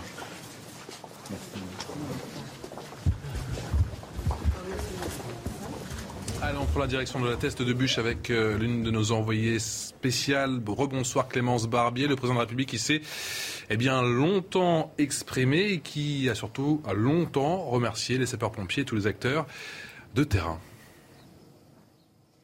Absolument, Patrice. Pendant plus d'une heure, le président a ch- échangé et salué euh, les pompiers, les forces de l'ordre, les secours, ainsi euh, que les bénévoles. Et surtout, il a échangé avec les directeurs euh, de camping euh, sinistrés. Nous avons d'ailleurs euh, pu euh, constater un échange très fort entre un couple de directeurs euh, de camping complètement effondrés par cette situation euh, dramatique. Et le président leur a promis que tout allait être reconstruit au plus vite et euh, dans le mieux, pour mieux aussi euh, respecter euh, le, littoral euh, ainsi euh, que la forêt. L'autre échange aussi à noter, c'est celui hein, avec le directeur du SDIS de la Gironde qui lui a expliqué l'évolution de l'incendie pendant toute la semaine. Les deux feux ont littéralement explosé, lui a-t-il précisé lundi. Deux gars ont failli, y passer. On comprend bien l'urgence de la situation et surtout cette visite euh, très attendue hein, de la part euh, des secours, euh, de, des élus aussi, pour éviter bien sûr ce nouveau drame. Le président a promis de déployer de nouveaux moyens et tout au long de ce déplacement, le feu continuait de sévir à la teste de bûche. Les Canadaires n'ont cessé de faire euh, des rotations juste au-dessus de nos têtes. Merci pour toutes ces précisions. Clémence Barbier, depuis la teste de bûche en Gironde, avec les images pour CNews, a signé euh, Antoine Durand. On va écouter justement le président de la République sur eh bien, cet aspect. Il faut absolument rebâtir au plus vite, mais avec de nouvelles règles. Évidemment, il y a le jour d'après. Le jour d'après, c'est d'abord tenir. Aller au bout de ce feu qu'on doit contenir et complètement éteindre. Sécuriser et prévenir les feux du reste de la saison. Mais derrière, il va falloir replanter et rebâtir. Et donc nous allons très vite lancer les travaux à vos côtés. Le faire pour euh, lancer un grand chantier national pour pouvoir replanter cette forêt. C'est un immense chantier. Un grand chantier national, Frédéric Porter, un immense chantier. Est-ce qu'il a rassuré le président de la République, les maires de Gironde? En tout cas, il est venu en, sa qualité de président de la République, parce qu'il incarne la plus haute autorité de l'État. Euh, il est venu euh, remercier les 2000 sapeurs-pompiers qui ont été engagés euh, sur l'ensemble de ces chantiers. C'était quelque chose de très important. Alors, seulement un échantillon d'entre eux, bien évidemment, puisque tous étaient, engagés sur le front des incendies. Mais c'était important qu'il, euh, effectivement, reconnaisse euh, l'engagement des sapeurs-pompiers, également les autres acteurs qui ont été engagés. Donc, je pense aux formations militaires de- des unités d'instruction de la sécurité civile, je pense aux associations agréées de sécurité civile, aux pilotes euh, de Canadair et de Dash. Euh, Sans eux, euh, nous ne pourrions pas limiter les effets de ces incendies euh, Les agents de dévastateurs. l'ONF, la Croix-Rouge qu'il va voir dans un instant. Et puis là, il est en train effectivement de prendre conscience de la situation, au-delà des messages qu'il a déjà reçus de la part du ministre de l'Intérieur et des Outre-mer, du Centre opérationnel de gestion interministérielle de crise à Beauvau, qui suit cette opération de très près. Il est venu prendre le pouls des territoires, des acteurs, que ce soit les maires, les collectivités territoriales, euh, l'ensemble des acteurs qui ont permis euh, de, limiter euh, cette propagation. Mais je veux être clair ce soir, nous sommes toujours en phase active, nous sommes toujours en phase d'attaque ou de défense de points sensibles. Ces feux ne sont pas encore fixés. C'est-à-dire qu'on en est où concrètement? Est-ce que la, nuit, est-ce que vous nous dites que cette nuit, c'est une nouvelle nuit à haut risque pour tous les soldats du feu? Tout à fait. C'est une nouvelle nuit euh, d'engagement euh, opérationnel. Il va falloir surveiller l'ensemble des lisières.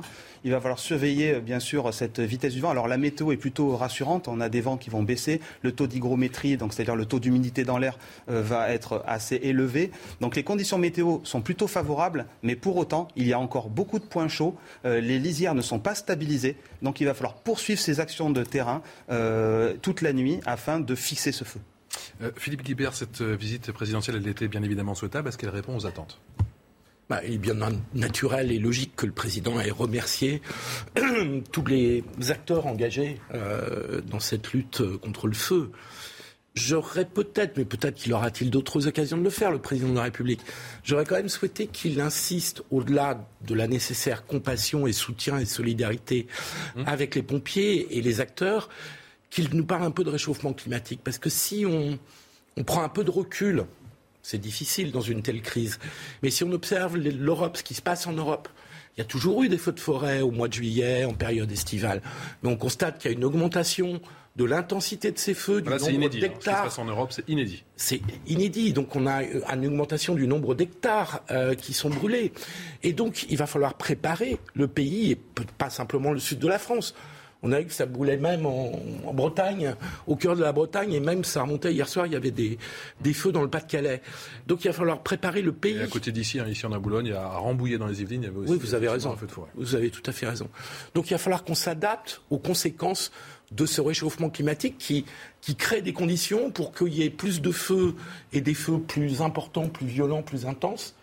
Euh, et ça concerne évidemment les moyens des sapeurs-pompiers, les moyens en, hélicoptère ou en avion, mais ça concerne l'ensemble du pays, la, façon, par exemple, dont les métropoles vivent la chaleur, qui est un phénomène quand même euh, très particulier, qui peut avoir des conséquences en termes de santé publique.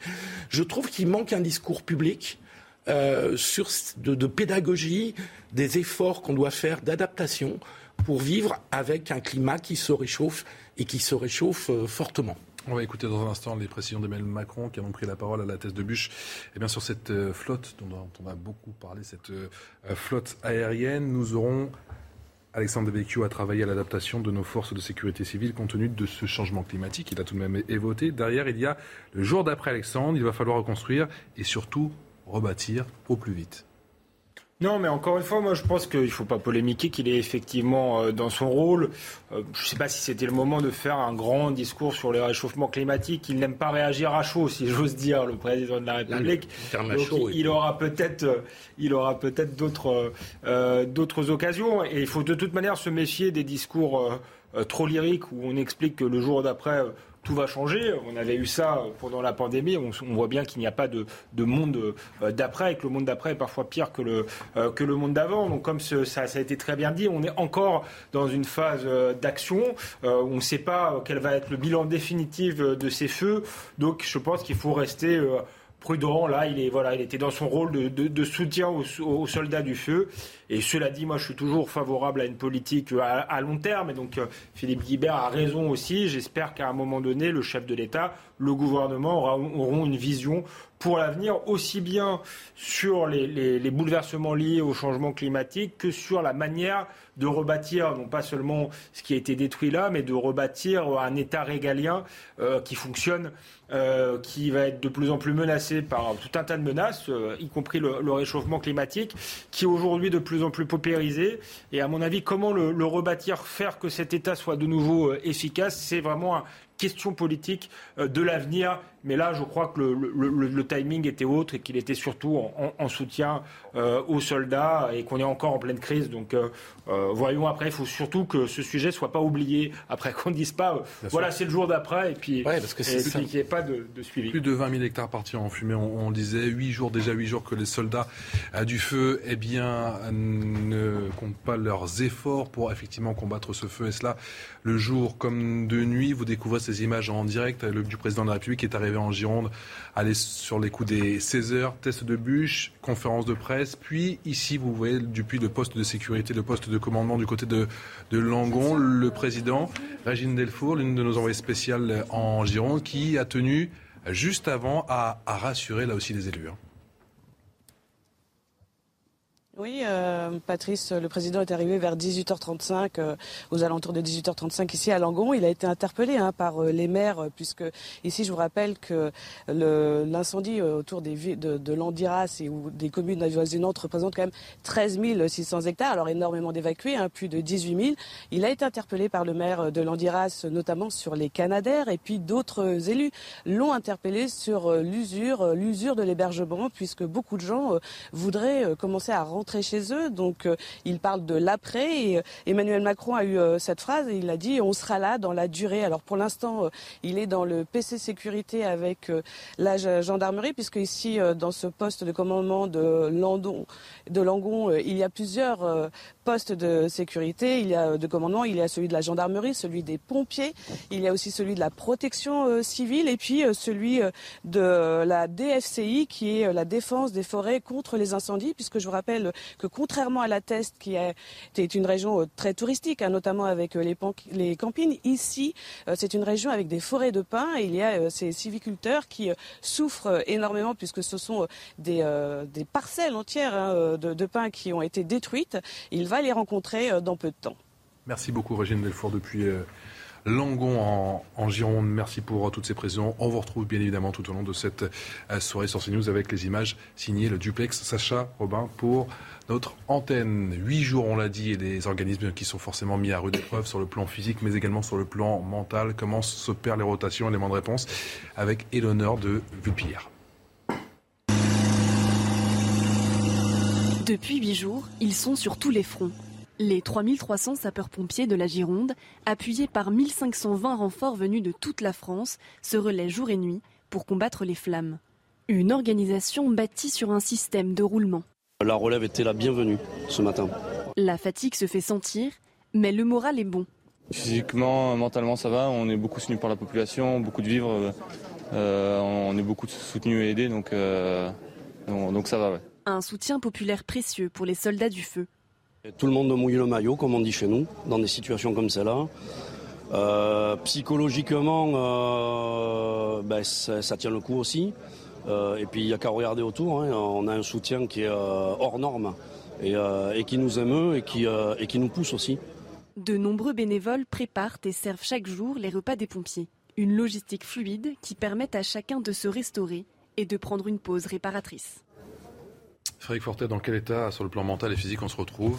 Après huit jours à combattre les flammes Mais Toujours prêt à aller au combat. Et d'ailleurs, ça peut être aussi quelque chose de, dangereux parce que euh, quand nous sommes engagés sur des feux euh, pendant huit jours, euh, et vous avez entendu les témoignages des camarades à qui, bien sûr, le président de la Fédération nationale des sapeurs-pompiers de France veut rendre hommage et l'engagement de ces 2000 sapeurs-pompiers qui sont sur le front des incendies, il va falloir ménager les troupes. Et c'est pour ça que ces rotations sont essentielles, puisque physiquement, c'est un engagement de tous les instants et il faut être en capacité à un moment donné, de retirer les troupes, euh, de mettre de nouvelles forces. Parce qu'on peut manquer de lucidité Parce qu'on peut manquer de lucidité, parce qu'on a toujours envie euh, de lutter, euh, et ça c'est un biais humain qui est, qui, est, compréhensif quand on est engagé, comme nous le sommes, sur ce type de mission.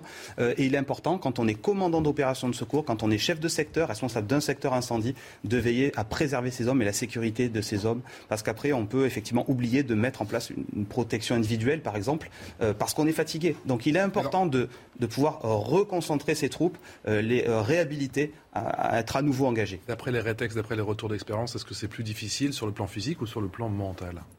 Alors les deux, euh, j'ai envie de vous dire, physiquement c'est quelque chose de, très dur, euh, puisque c'est des, engagements de nombreuses heures. Il faut savoir que nous avons des équipements de protection incendie euh, qui effectivement voilà, vont, vont, éviter effectivement, le, en tout cas limiter le rayonnement thermique, mais qui aussi vont nous faire beaucoup transpirer, même si aujourd'hui les constructeurs travaillent sur ce sujet-là. Des combinaisons qui pèsent combien? Alors ça, va dépendre, on peut être jusqu'à 5, 10 kilos, ça dépend les équipements qu'on va porter. Si on rajoute les clés de portage, on peut aller même jusqu'à 25 kilos de, de matériel pour pouvoir transporter du matériel. Voilà, donc il y a une préparation physique, il y a une préparation mentale toute l'année euh, sur ces sujets-là. Il faut savoir que les sapeurs-pompiers sont formés, c'est une spécialité le feu de forêt, et ils sont formés euh, sur le plan physique, sur le plan mental, euh, également pour se nourrir et, boire avant d'avoir soif, comme on dit. Comment on garde son sang-froid? C'est un travail d'équipe. des méga-feux, c'est un travail des sauts de feu? On garde son sang-froid en communiquant, on garde son sang-froid en euh, gardant cette chaîne de commandement euh, soudée, c'est-à-dire qu'on fait, on fait attention à celui avec qui euh, nous sommes, et, c'est comme ça qu'on arrive au bout de, de, cet instant, qu'on arrivera au bout de cet instant. Une question qui va vous sembler un petit peu candide, c'est plus difficile, c'est plus dangereux la journée ou plutôt la nuit? Alors les deux, j'ai envie de vous dire. Après, les conditions sont différentes, effectivement. Euh, la nuit, nous n'allons pas avoir l'appui des moyens aériens. Donc si effectivement des sapeurs-pompiers sont susceptibles d'être pris par le feu et demandent un largage de sécurité, ben, la journée ils pourront l'avoir, la nuit ils ne l'auront pas. Donc la nuit, effectivement, les conditions sont plus compliquées pour pouvoir se mouvoir et euh, s'engager euh, dans la forêt. Alexandre? Oui, non, tout à l'heure, je, je disais qu'il fallait rebâtir l'État régalien. Je parlais de manière générale, parce qu'on voit bien qu'il y, a beaucoup de choses qui aujourd'hui euh, dysfonctionnent, de difficultés, que ce soit dans la police, l'armée, euh, l'hôpital. Euh, mais il ne faut pas oublier non plus que même si il y a eu peut-être des problèmes de matériel, que ça aurait pu être mieux. Il y a un savoir-faire euh, assez euh, euh, éblouissant. D'ailleurs, les, pompiers français viennent souvent en secours d'autres pompiers dans, chez nos voisins européens. donc il faut aussi voilà, avoir conscience qu'on a quelque chose qui fonctionne encore relativement bien, en être fier, je crois, le préserver et peut-être l'améliorer pour les défis futurs. Oui, c'est pour ça qu'il faut réfléchir à l'anticipation. Euh, l'anticipation des besoins, parce que si on est bien, c'est évidemment très important qu'on marque notre solidarité dans l'urgence, dans la crise, dans le court terme. Mais il faudrait que ces sujets-là soient suivis sur la durée, qu'on ait des politiques de long terme. Et je, je, répète, la question du réchauffement climatique sur ce sujet-là, mais aussi sur d'autres sujets, implique des plans d'adaptation, des stratégies d'adaptation à une situation qui va évoluer et le savoir-faire que vous avez, qui est évidemment remarquable et exceptionnel, euh, il faut non seulement l'entretenir, mais il faut se préparer à des situations où on en aura encore beaucoup plus besoin dans les 10 ans, 15 ans qui viennent. C'est en substance ce que disait un petit peu ce matin chez nos confrères d'Europe 1, et c'est également exprimé chez nous, Jean-Luc Glaise, qui dit qu'un incendie, un feu, c'est un peu comme une crise cardiaque. Écoutez. Le vrai sujet, c'est qu'un feu se traite comme une crise cardiaque, mmh. c'est-à-dire qu'il faut intervenir très vite pour pouvoir euh, garantir soit la, le maintien de la vie humaine, soit dans le cas des incendies, le fait de pouvoir les éteindre très vite. Et lorsque les Canadaires ne sont pas présents sur site et qu'ils mettent du temps à arriver, forcément, ce temps-là est un temps perdu qui est extrêmement précieux et qui euh, permet au feu de se propager très rapidement dans les conditions que nous avons connues, particulièrement caniculaires et sèches. Il faut impérativement avoir une flotte qui soit beaucoup plus conséquente et il faut aussi que soit positionnée de façon beaucoup plus fine. Le massif des Landes de Gascogne, c'est le plus grand massif de résineux d'Europe. Il représente un million d'hectares et nous n'avons pas de Canadair euh, sur site pendant toute la période estivale et notamment caniculaire. Ça n'est pas normal. Et certains sont positionnés en Corse parce que la Corse est difficile d'accès puisqu'elle est insulaire. Il n'y a pas de raison que ce massif-là n'ait pas de Canadair euh, présent sur site pendant toute la période estivale. Frédéric Portel, le conseil est accablant. Pardon, le constat est accablant. Alors, en tout cas, la doctrine d'engagement des moyens aériens, ce n'est pas chose facile. Euh, pour rappeler effectivement euh, les moyens, il y a 12 Canadair, il y a 6 Dash et il y a 3 avions de coordination. Voilà, ça c'est l'état de la pour les moyens, mais pour le process, on, a, quand même le sentiment qu'en termes de process, c'est pas optimisé. C'est la première flotte de moyens aériens bombardiers d'eau d'Europe. Donc ça, c'est pour faire le constat. Ensuite, effectivement, il va falloir faire des arbitrages. Mmh. Et comme ça a été rappelé par le président euh, du conseil d'administration du SDIS de la Gironde, euh, la doctrine feu euh, de forêt, feu d'espace naturel, c'est l'engagement de moyens massifs sur tout feu naissant pour éviter justement qu'il y ait une propagation trop importante. On a vu que c'est ce qui s'est passé d'ailleurs dans les Landes, je crois que c'était avant-hier, où eh bien, les soldats du feu combattaient les deux feux en Gironde. Il y a eu un, un troisième front, et là, tout ce petit monde s'est déplacé. Et il n'avait du coup plus de, de, de flotte aérienne pour combattre les feux. Donc ça pose problème quand même. Il y a une coordination qui est assurée au niveau zonal. Et puis pour l'interzone, c'est le centre opérationnel de gestion interministérielle de crise. Donc effectivement, il va falloir faire des choix en fonction des messages de remontée de renseignement des autorités afin d'attribuer une partie de la flotte. Et comme ça a été fait, euh, dernièrement, on peut faire appel au mécanisme européen de protection civile afin de renforcer les moyens aériens euh, et là, effectivement, nous avons eu euh, le renfort de, euh, bombardiers d'eau de l'Europe, de telle façon à pouvoir nous permettre d'assurer justement cette action sur l'ensemble des sites qui étaient impactés. Action-réaction, on a quand même ce sentiment, Philippe Guibert, qu'il faut toujours attendre un drame pour avoir des, des réponses à la hauteur. Oui, c'est ça. Et je trouve sur un, sur un sujet qui est pas totalement imprévisible. les, feux de forêt. Bah, si on écoute les pompiers, effectivement, ça fait quand même des années qu'ils l'annoncent. Et si on écoute les spécialistes du climat, c'est une des conséquences hélas, du réchauffement climatique auquel on doit faire face. Et le fait qu'on ait la flotte la plus importante euh, d'Europe en termes d'avions, euh, euh, de Canadair est une excellente chose. Mais on voit bien qu'il ne faut pas qu'on se satisfasse uniquement du présent et qu'on ne soit pas uniquement dans la réaction, qu'on anticipe et donc qu'on ait des politiques qui soient sur le long terme et qui visent à cette adaptation. Encore une fois, il y a ce sujet j'allais dire, euh, un très mauvais jeu de mots, un sujet brûlant, euh, mais c'est un sujet d'urgence. On est tous d'accord, l'été n'est pas terminé en plus. On n'est pas à l'abri, si j'ose dire, euh, d'avoir une troisième canicule qui pourrait recréer des conditions favorable, je parle sous votre contrôle, mais euh, jusqu'à la fin août, on n'est pas à l'abri.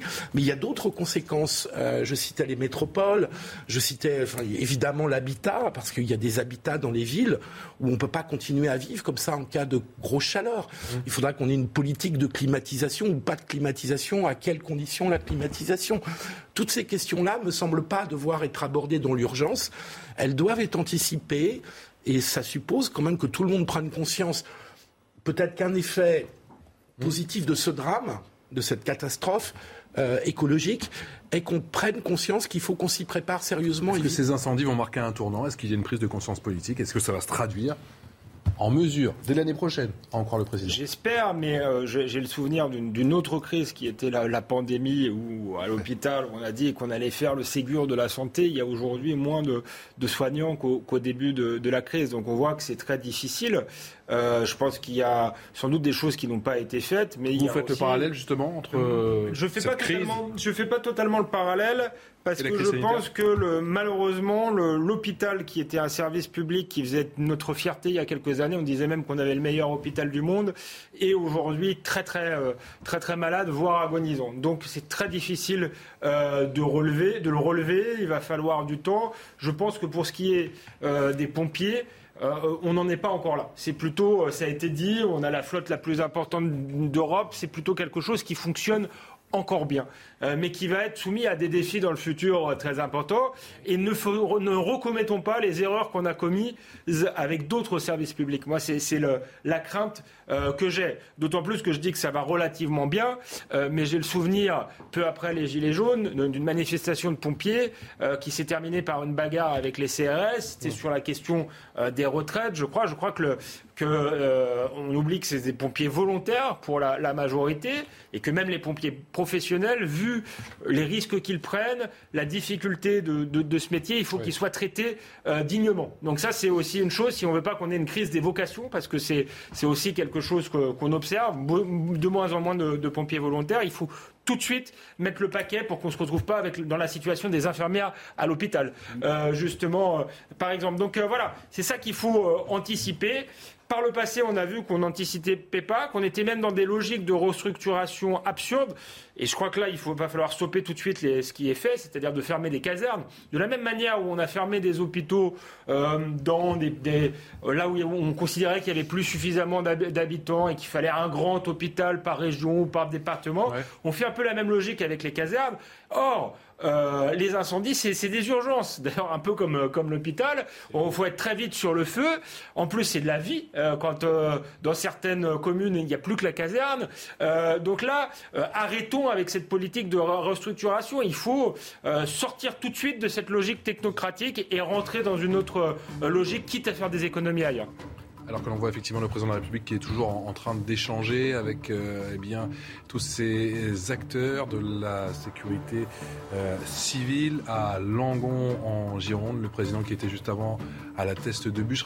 rapidement, très rapidement, s'il vous plaît, Frédéric Portet, euh, pour rebondir sur ce qu'a dit Alexandre Devecchio, le maillage des casernes de pompiers, il est suffisant aujourd'hui? On parle de combien de casernes? Il y a 6000 casernes en France. Donc c'est un maillage qui est, important. disposées? Ouais. Bah, écoutez, la, la moyenne des interventions aujourd'hui entre l'appel et l'arrivée sur les lieux euh, est effectivement euh, d'une dizaine de minutes, quinzaine de minutes. Donc on est sur un maillage qui est euh, très intéressant et très fort pour la sécurité française. Mais il va falloir effectivement continuer les efforts dans ce domaine. Un grand merci avec comptable qui est de court terme. Ce soir, Punchline qui continue dans avec Alexandre Devecchio et Philippe Guibert. A tout de suite.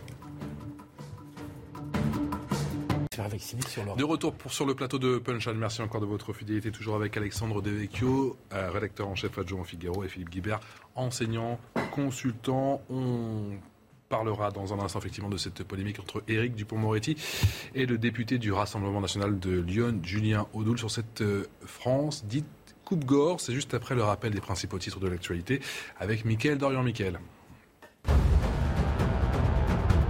En Bretagne, une enquête a été ouverte pour crime de destruction volontaire par incendie dans un communiqué publié aujourd'hui. La procureure de Quimper, Karine Allais, a précisé que les deux incendies déclenchés lundi ont de manière certaine une origine humaine.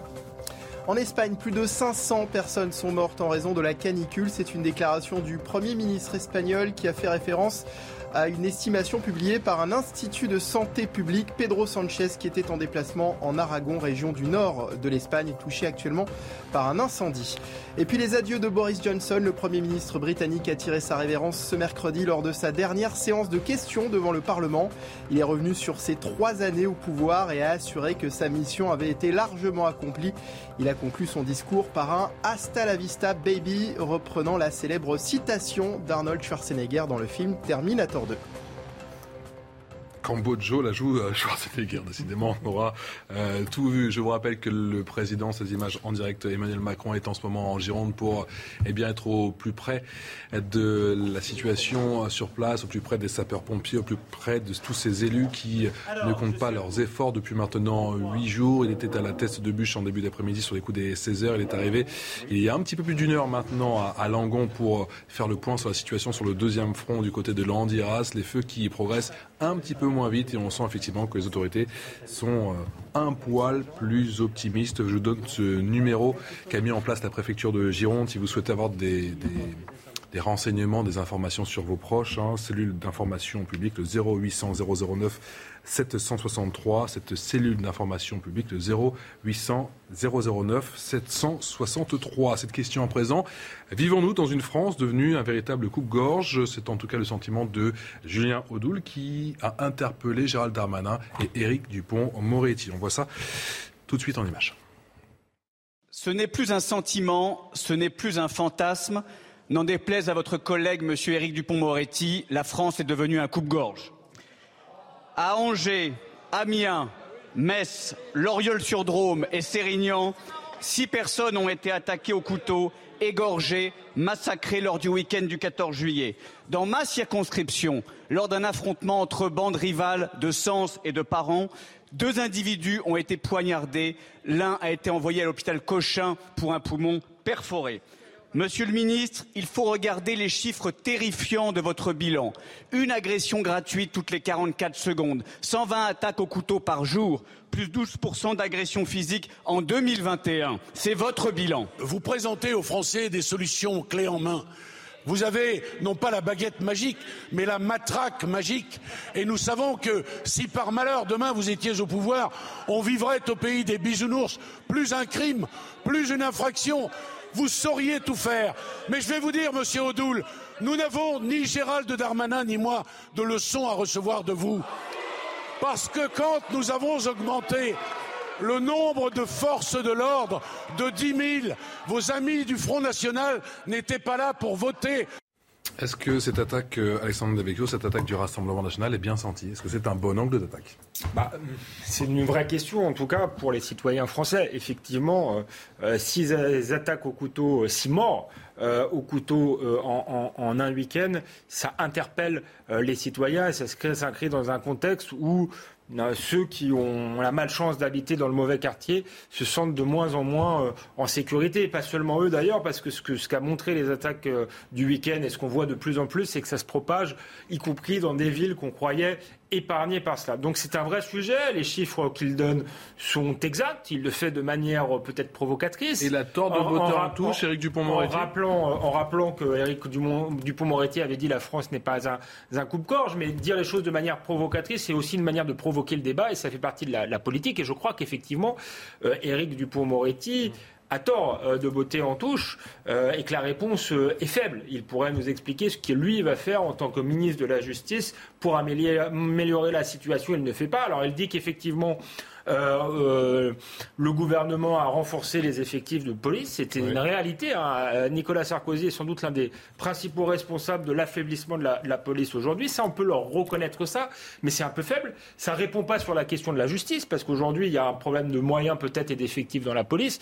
Mais quand on parle aux policiers, ils sont surtout démoralisés parce qu'ils ont le sentiment qu'ils arrêtent des délinquants et que ces derniers ressortent immédiatement. Et on voit bien que beaucoup de peines ne sont pas exécutées. Donc on attendait Éric Dupont-Moretti là-dessus. Il élude totalement et fait une réponse très faible, surtout pour un maître de la rhétorique comme lui. C'est un très grand avocat en disant euh, les députés du, Rassemblement national n'étaient pas là pour voter euh, l'augmentation des forces de l'ordre. Euh, ils, n'avaient pas de groupe. Hein. On le rappelle, ils ont un groupe désormais. Ils votent parfois d'ailleurs, quand ils le jugent nécessaire, certaines propositions du gouvernement sur le pouvoir d'achat, ce qui a l'air plutôt d'embarrasser le gouvernement qu'autre chose. Philippe Guibert, vous me dites que le RN souhaite faire peur ou que c'est de la lucidité moi, j'aime pas les formules provocatrices. Euh, la France coupe Georges, on se fait pas égorger au coin de la rue, euh, partout en France. Euh, il fait. J'aime pas ce genre de formule. En revanche, là où je rejoins, et donc je trouve que c'est en partie c'est de l'exploitation. Vous n'avez pas la formule, mais ça ne décrit pas un certain une certaine réalité Il y a une réalité de l'augmentation des violences, c'est incontestable, personne ne le constate et personne ne peut le nier. Et c'est là où j'en viens au deuxième point, qui est effectivement la réponse d'Éric Dupont-Moretti est un peu faible parce qu'elle renvoie des éléments de bilan, mais les éléments de bilan euh, euh, ne répondent jamais à une situation et surtout comme vous l'avez dit, qu'il ne répond pas sur la question de, la justice et de son fonctionnement et de la réponse pénale qui est apportée à la délinquance ou à la criminalité. Il répond par l'augmentation des moyens de police. Euh, et donc, tout se passe comme si Éric Dupond-Moretti, je vais aller au bout de ce que je pense, incarnait une certaine impuissance ou euh, défaitisme d'une partie de la gauche, parce qu'il fait partie de la gauche intellectuelle, culturelle, depuis des décennies, à aborder cette question de l'insécurité qui est une vraie question qu'il faut absolument traiter. Et comme si le seul réflexe était de renvoyer le Rassemblement national, comme on renvoyait le Front national il y a 20 ans, dans les buts de l'excès, de la démagogie. Alors oui, ils font de la démagogie. Là, je trouve que la formule est, est, est fortement démagogique. Mais il n'empêche que la question de la violence dans la société française, dont ces faits divers, qui sont des faits significatifs, euh, témoignent, il faudra apporter d'autres réponses que de renvoyer simplement euh, à, des questions purement politiques hmm. ou des questions purement de bilan. On attend que l'exécutif construise une politique réellement là-dessus et que se contente pas de mots où un jour M. Dupont-Moretti va faire centre-gauche et M. Darmatin va faire la droite en parlant d'ensauvagement. C'est pas avec des mots qu'on va résoudre ces problèmes. finir avec cette euh, bataille d'invectives et cette bataille de chiffres, même si encore une fois... Euh, personne ne conteste plus les chiffres. Hein. En réalité, euh, parfois les chiffres, là, ils sont, en augmentation. Ah, les chiffres, comme hein. d'habitude, on peut leur faire ce qu'on veut. C'est ce qu'on disait d'habitude, mais, mais, mais, là, il se trouve qu'ils sont partout en augmentation, donc ils confirment ce qu'on appelait autrefois le sentiment euh, d'insécurité. On se souvient de Gérald Darmanin face à, Pauline de Manerbe, qui était totalement au dépourvu et qui a insisté sur les chiffres des cambriolages euh, durant une année de pandémie où tout le monde était chez soi, ce qui était le seul chiffre qui baissait. Donc, euh, en réalité, le constat, je crois qu'il serait temps de le partager. Ce serait bien, d'ailleurs, et, Dupont-Moretti se grandirait en, le, en le partageant. Sur le côté provocateur, je suis d'accord qu'il y a une part de, de provocation, mais il faut quand même rappeler que la formule coupe-gorge était à la base une formule d'Éric Dupont-Moretti. Il avait dit la France n'est pas un coupe-gorge. Effectivement, Julien Oudoul aurait pu présenter les choses de manière plus sobre. Moi, ce qui m'inquiète, et là je vous rejoins, je réfléchissais en vous écoutant, quand vous disiez la, la résignation d'une partie de la gauche sur cette question. Ce qui est inquiétant, c'est qu'Éric Dupont-Moretti a l'air de, dans sa réponse, il dit euh, si vous, vous étiez au pouvoir, vous auriez une baguette magique, comme si c'était presque un phénomène naturel, la violence, que la société était complexe et qu'il va falloir s'y habituer. Ça, ça, pour le coup, c'est effectivement euh, très très inquiétant parce qu'il va falloir un volontarisme extrême euh, du gouvernement pour, pour, euh, pour, avoir des avancées sur ces questions-là. Et là, on n'a même pas le même pas le volontarisme de la part du ministre de la Justice. On peut pas théoriser son impuissance. Ouais. Euh, il faut quand même avoir une stratégie parce qu'effectivement, comme vous le disiez, il y a quand même un accord des gens raisonnables pour constater une augmentation des faits criminels et des violences. Euh, et donc, il faut définir une stratégie. Et c'est pas simplement avec des déclarations à l'emporte-pièce. Alors, un jour, c'est le RN, un autre jour, ça sera Darmanin, un troisième jour, ça sera une troisième personne, qu'on va résoudre le problème. Il faut que la politique française arrête de se payer de mots et qu'on commence à agir. Et encore une fois, comme on disait tout à l'heure sur le sujet précédent, qu'on n'agisse pas simplement en réaction, mais qu'on puisse anticiper et construire des politiques de moyen et de long terme. Hélas, on est déjà dans la réaction. Euh, dans le sujet précédent, c'est ce que je disais, on peut encore anticiper, je crois. Euh, les, les, les, pompiers sont encore quelque chose qui fonctionne bien. Sur la justice, sur la police, etc., on est dans une situation très très défavorable. Donc il va falloir rebâtir, reconstruire, et effectivement, on attend des actes, on attend des solutions. Euh, euh, parce que les mots, ça compte en politique, mais il va falloir proposer des choses pour réformer euh, de fond en comble en fait la, justice française. je pars avec la fierté du devoir accompli, mais je conserve la blessure de l'échec du Stade de France. C'est signé qui? Gérald Darmanin? Non. Didier, Lallemand. Ça aurait pu, mais c'est Didier Lallemand, sauf que Gérald Darmanin, effectivement. un peu en tandem, vous avez il est toujours, il est toujours en place. Je pars avec la fierté du devoir accompli, mais je conserve la blessure et l'échec du Stade de France. C'est bien qu'il quitte la préfecture de police de Paris et il loue les qualités de son successeur en la personne de Laurent Nunez. Il rajoute la réputation du pays a été atteinte, que le drapeau tricolore ait été sali est pour moi une douleur et une responsabilité que je dois assumer. On a le sentiment que le fiasco du Stade de France l'a profondément marqué. Est-ce que cela entache définitivement, oui ou non, son bilan à Didier Lallemand? Moi, j'étais très critique euh, de son bilan avant même euh, euh, l'affaire, du Stade de France. Je trouve là, pour une fois, qu'il fait preuve de hauteur et de dignité. On ne va pas l'enfoncer. il part. Du reste, moi, j'étais très critique justement sur le style de l'homme. quand on va, on va, enfin, sur les gilets jaunes où il expliquait qu'il y avait un camp et un autre pendant la polémie où il, où il disait les gens qui sont à l'hôpital, c'est parce qu'ils ont enfreint le, le, confinement. Donc il a fait beaucoup de choses euh, au niveau du style.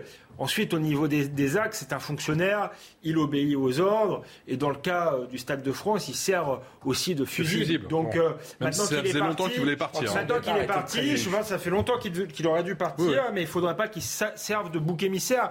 et d'ailleurs, il a servi un peu aussi de bouc émissaire dans ses excès, ses provocations. C'était une manière de, prendre sur lui aussi un certain nombre de défaillances. Maintenant, là encore, il va falloir des solutions. Il va falloir que le gouvernement nous explique euh, sur la question du maintien de l'ordre. Ça a été à peu près le, hum. euh, la, question posée par, par ce qu'a fait euh, Didier Lallemand, aussi bien avec les Gilets jaunes qu'avec le Stade de France qu'on avait un problème là de doctrine sans doute du, du, du maintien de l'ordre et que là le gouvernement nous explique comment il va faire pour, euh, pour, pour, trouver des solutions à la veille des Jeux Olympiques. Et puis tout cela s'inscrit, là je, je, répète, ça rejoint le sujet qu'on traitait tout à l'heure, dans un problème structurel de délinquance et d'insécurité qu'il va falloir résoudre. Marcher devant m'a valu, dit-il, et me vaut encore de prendre des coups, mais c'est autant qu'il ne vous a pas été atteint. Vous êtes le roc, dit-il à, à ses anciennes troupes désormais. Vous êtes le roc qui secoue et qui sécurise sur lequel c'est briser l'insurrection et qui fait reculer la délinquance. Philippe. C'est de M. Darmanin ou de M. Lallemand cette phrase? Toujours Didier Lallemand. Bon, je trouve qu'au moins il a le mérite, euh, Alexandre a rappelé les critiques dont il a été l'objet depuis effectivement les Gilets jaunes. Je trouve qu'il a le mérite de reconnaître qu'il y a eu un échec au Stade de France. C'est rare les responsables publics, qu'ils soient politiques ou administratifs, qui finissent par reconnaître qu'ils ont il l'avait déjà reconnu devant le Sénat. Hein. Oui, oui, mais c'est bien qu'il y ait des responsables publics qui disent là, on a échoué, j'en porte la responsabilité. Mmh. J'aurais aimé que M. Darmanin en fasse autant. Parce que qu'est-ce qui s'est passé Là, on a eu un ministre de l'Intérieur, de l'Intérieur. C'est un poids particulier dans le dans l'esprit du pays, des citoyens, qui pendant 4-5 jours a repris, continué de reprendre, répété des informations qui étaient tout à fait messongères. On peut se tromper le premier jour. Ça peut arriver à tout le monde d'avoir les mauvaises informations. Mais quand on ment pendant 4-5 jours, je trouve que quand on est un ministre, ça pose un vrai problème de crédibilité de la parole publique. Et là, j'aurais souhaité que M. Darmanin, sur le Stade de France, euh, lui aussi s'excuse, puisqu'il a tenu une thèse, la fameuse thèse des 30 ou 40 000 billets euh, britanniques, dont tout le monde a compris maintenant, il y a eu un rapport du Sénat, que ça ne tenait pas, et il le savait. Donc, Monsieur Darmanin, ça serait bien de prendre la voix de Monsieur l'Allemand, au moins dans les excuses. Ouais, je pense qu'il l'a fait. D'autres ministres à sa place à d'autres époques Je auraient pense été conduits à la lui. démission, hein, quand même. Après. Allez, le Conseil scientifique qui se déclare réservé, hein, je cite, réservé sur une éventuelle réintégration des soignants non vaccinés. C'est ce qu'il a dit dans son dernier avis rendu au gouvernement. Le Conseil qui souligne que l'immense majorité des soignants des différents secteurs, hôpital, médico-social et ville, ont été vaccinés et que les chiffres de soignants suspendus restent limités, même s'ils sont probablement un peu plus élevés en raison du caractère confidentiel de cette déclaration. Alors on parle visiblement de 700 personnes pour les infirmiers suspendus, 12 000 si l'on inclut le personnel administratif. En fait, on trop écouter le sentiment de l'urgentiste Mathias Vargon. C'était chez nos confrères de France Info. On est tellement dans la merde qu'on n'est pas à une personne près. En fait, la, problématique, elle n'est pas d'une personne qui est partie, qui a refusé de se faire vacciner, qui ne croit pas en la médecine, dont certains... euh, je lisais un article ce matin dans, un journal de médecine, Egora, qui disait que les médecins qui sont partis, ils font de l'homéopathie, ils font de coach santé, enfin, ils font des conneries, quoi. C'est pas ces gens-là dont on a besoin. Ce, dont on a besoin, c'est de professionnels formés, payés, une- et à qui on offre une qualité de vie au travail correcte. Si on prend les hôpitaux, les cliniques, les soins de suite, c'est un, une personne par établissement. C'est ridicule. Tout ça est ridicule.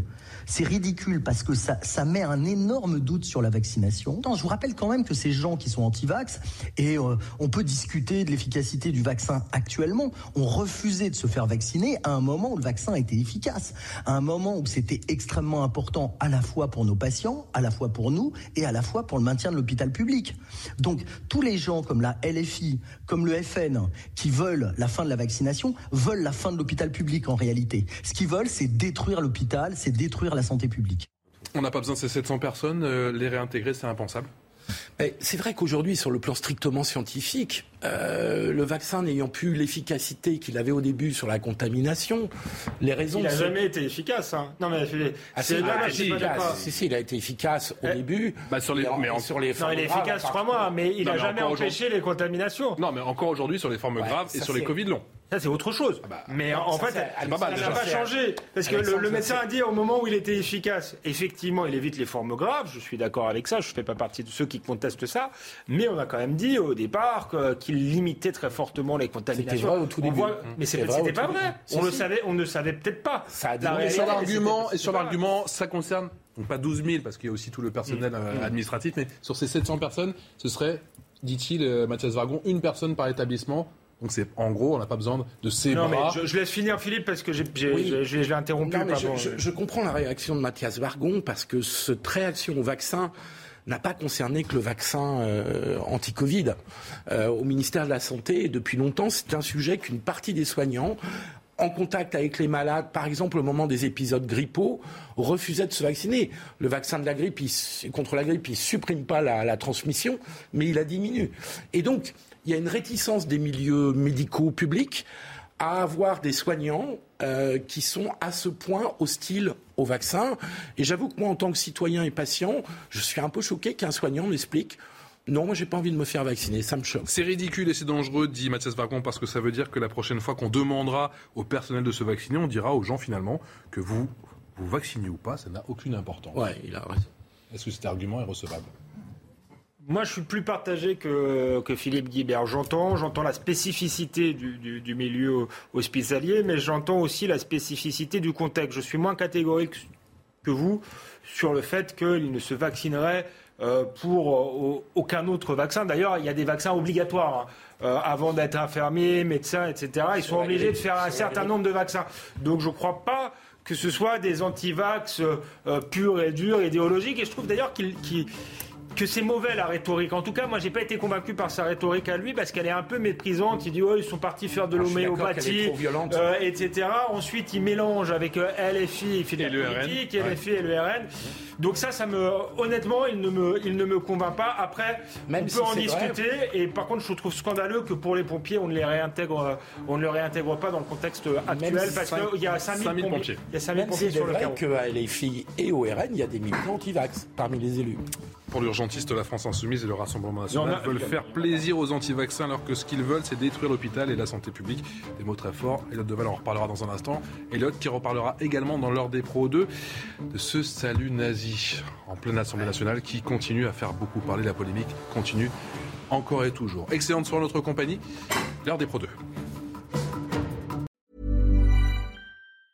Hi, I'm Daniel, founder of Pretty Litter. Did you know cats tend to hide symptoms of sickness and pain? I learned this the hard way after losing my cat, Gingy. So I created Pretty Litter, a health monitoring litter that helps detect early signs of illness by changing colors, saving you money and potentially your cat's life. Pretty Litter is veterinarian developed, and it's the easiest way to keep tabs on your fur baby's health right at home. Go to prettylitter.com and use code ACAST for 20% off your first order and a free cat toy. Terms and conditions apply. See site for details.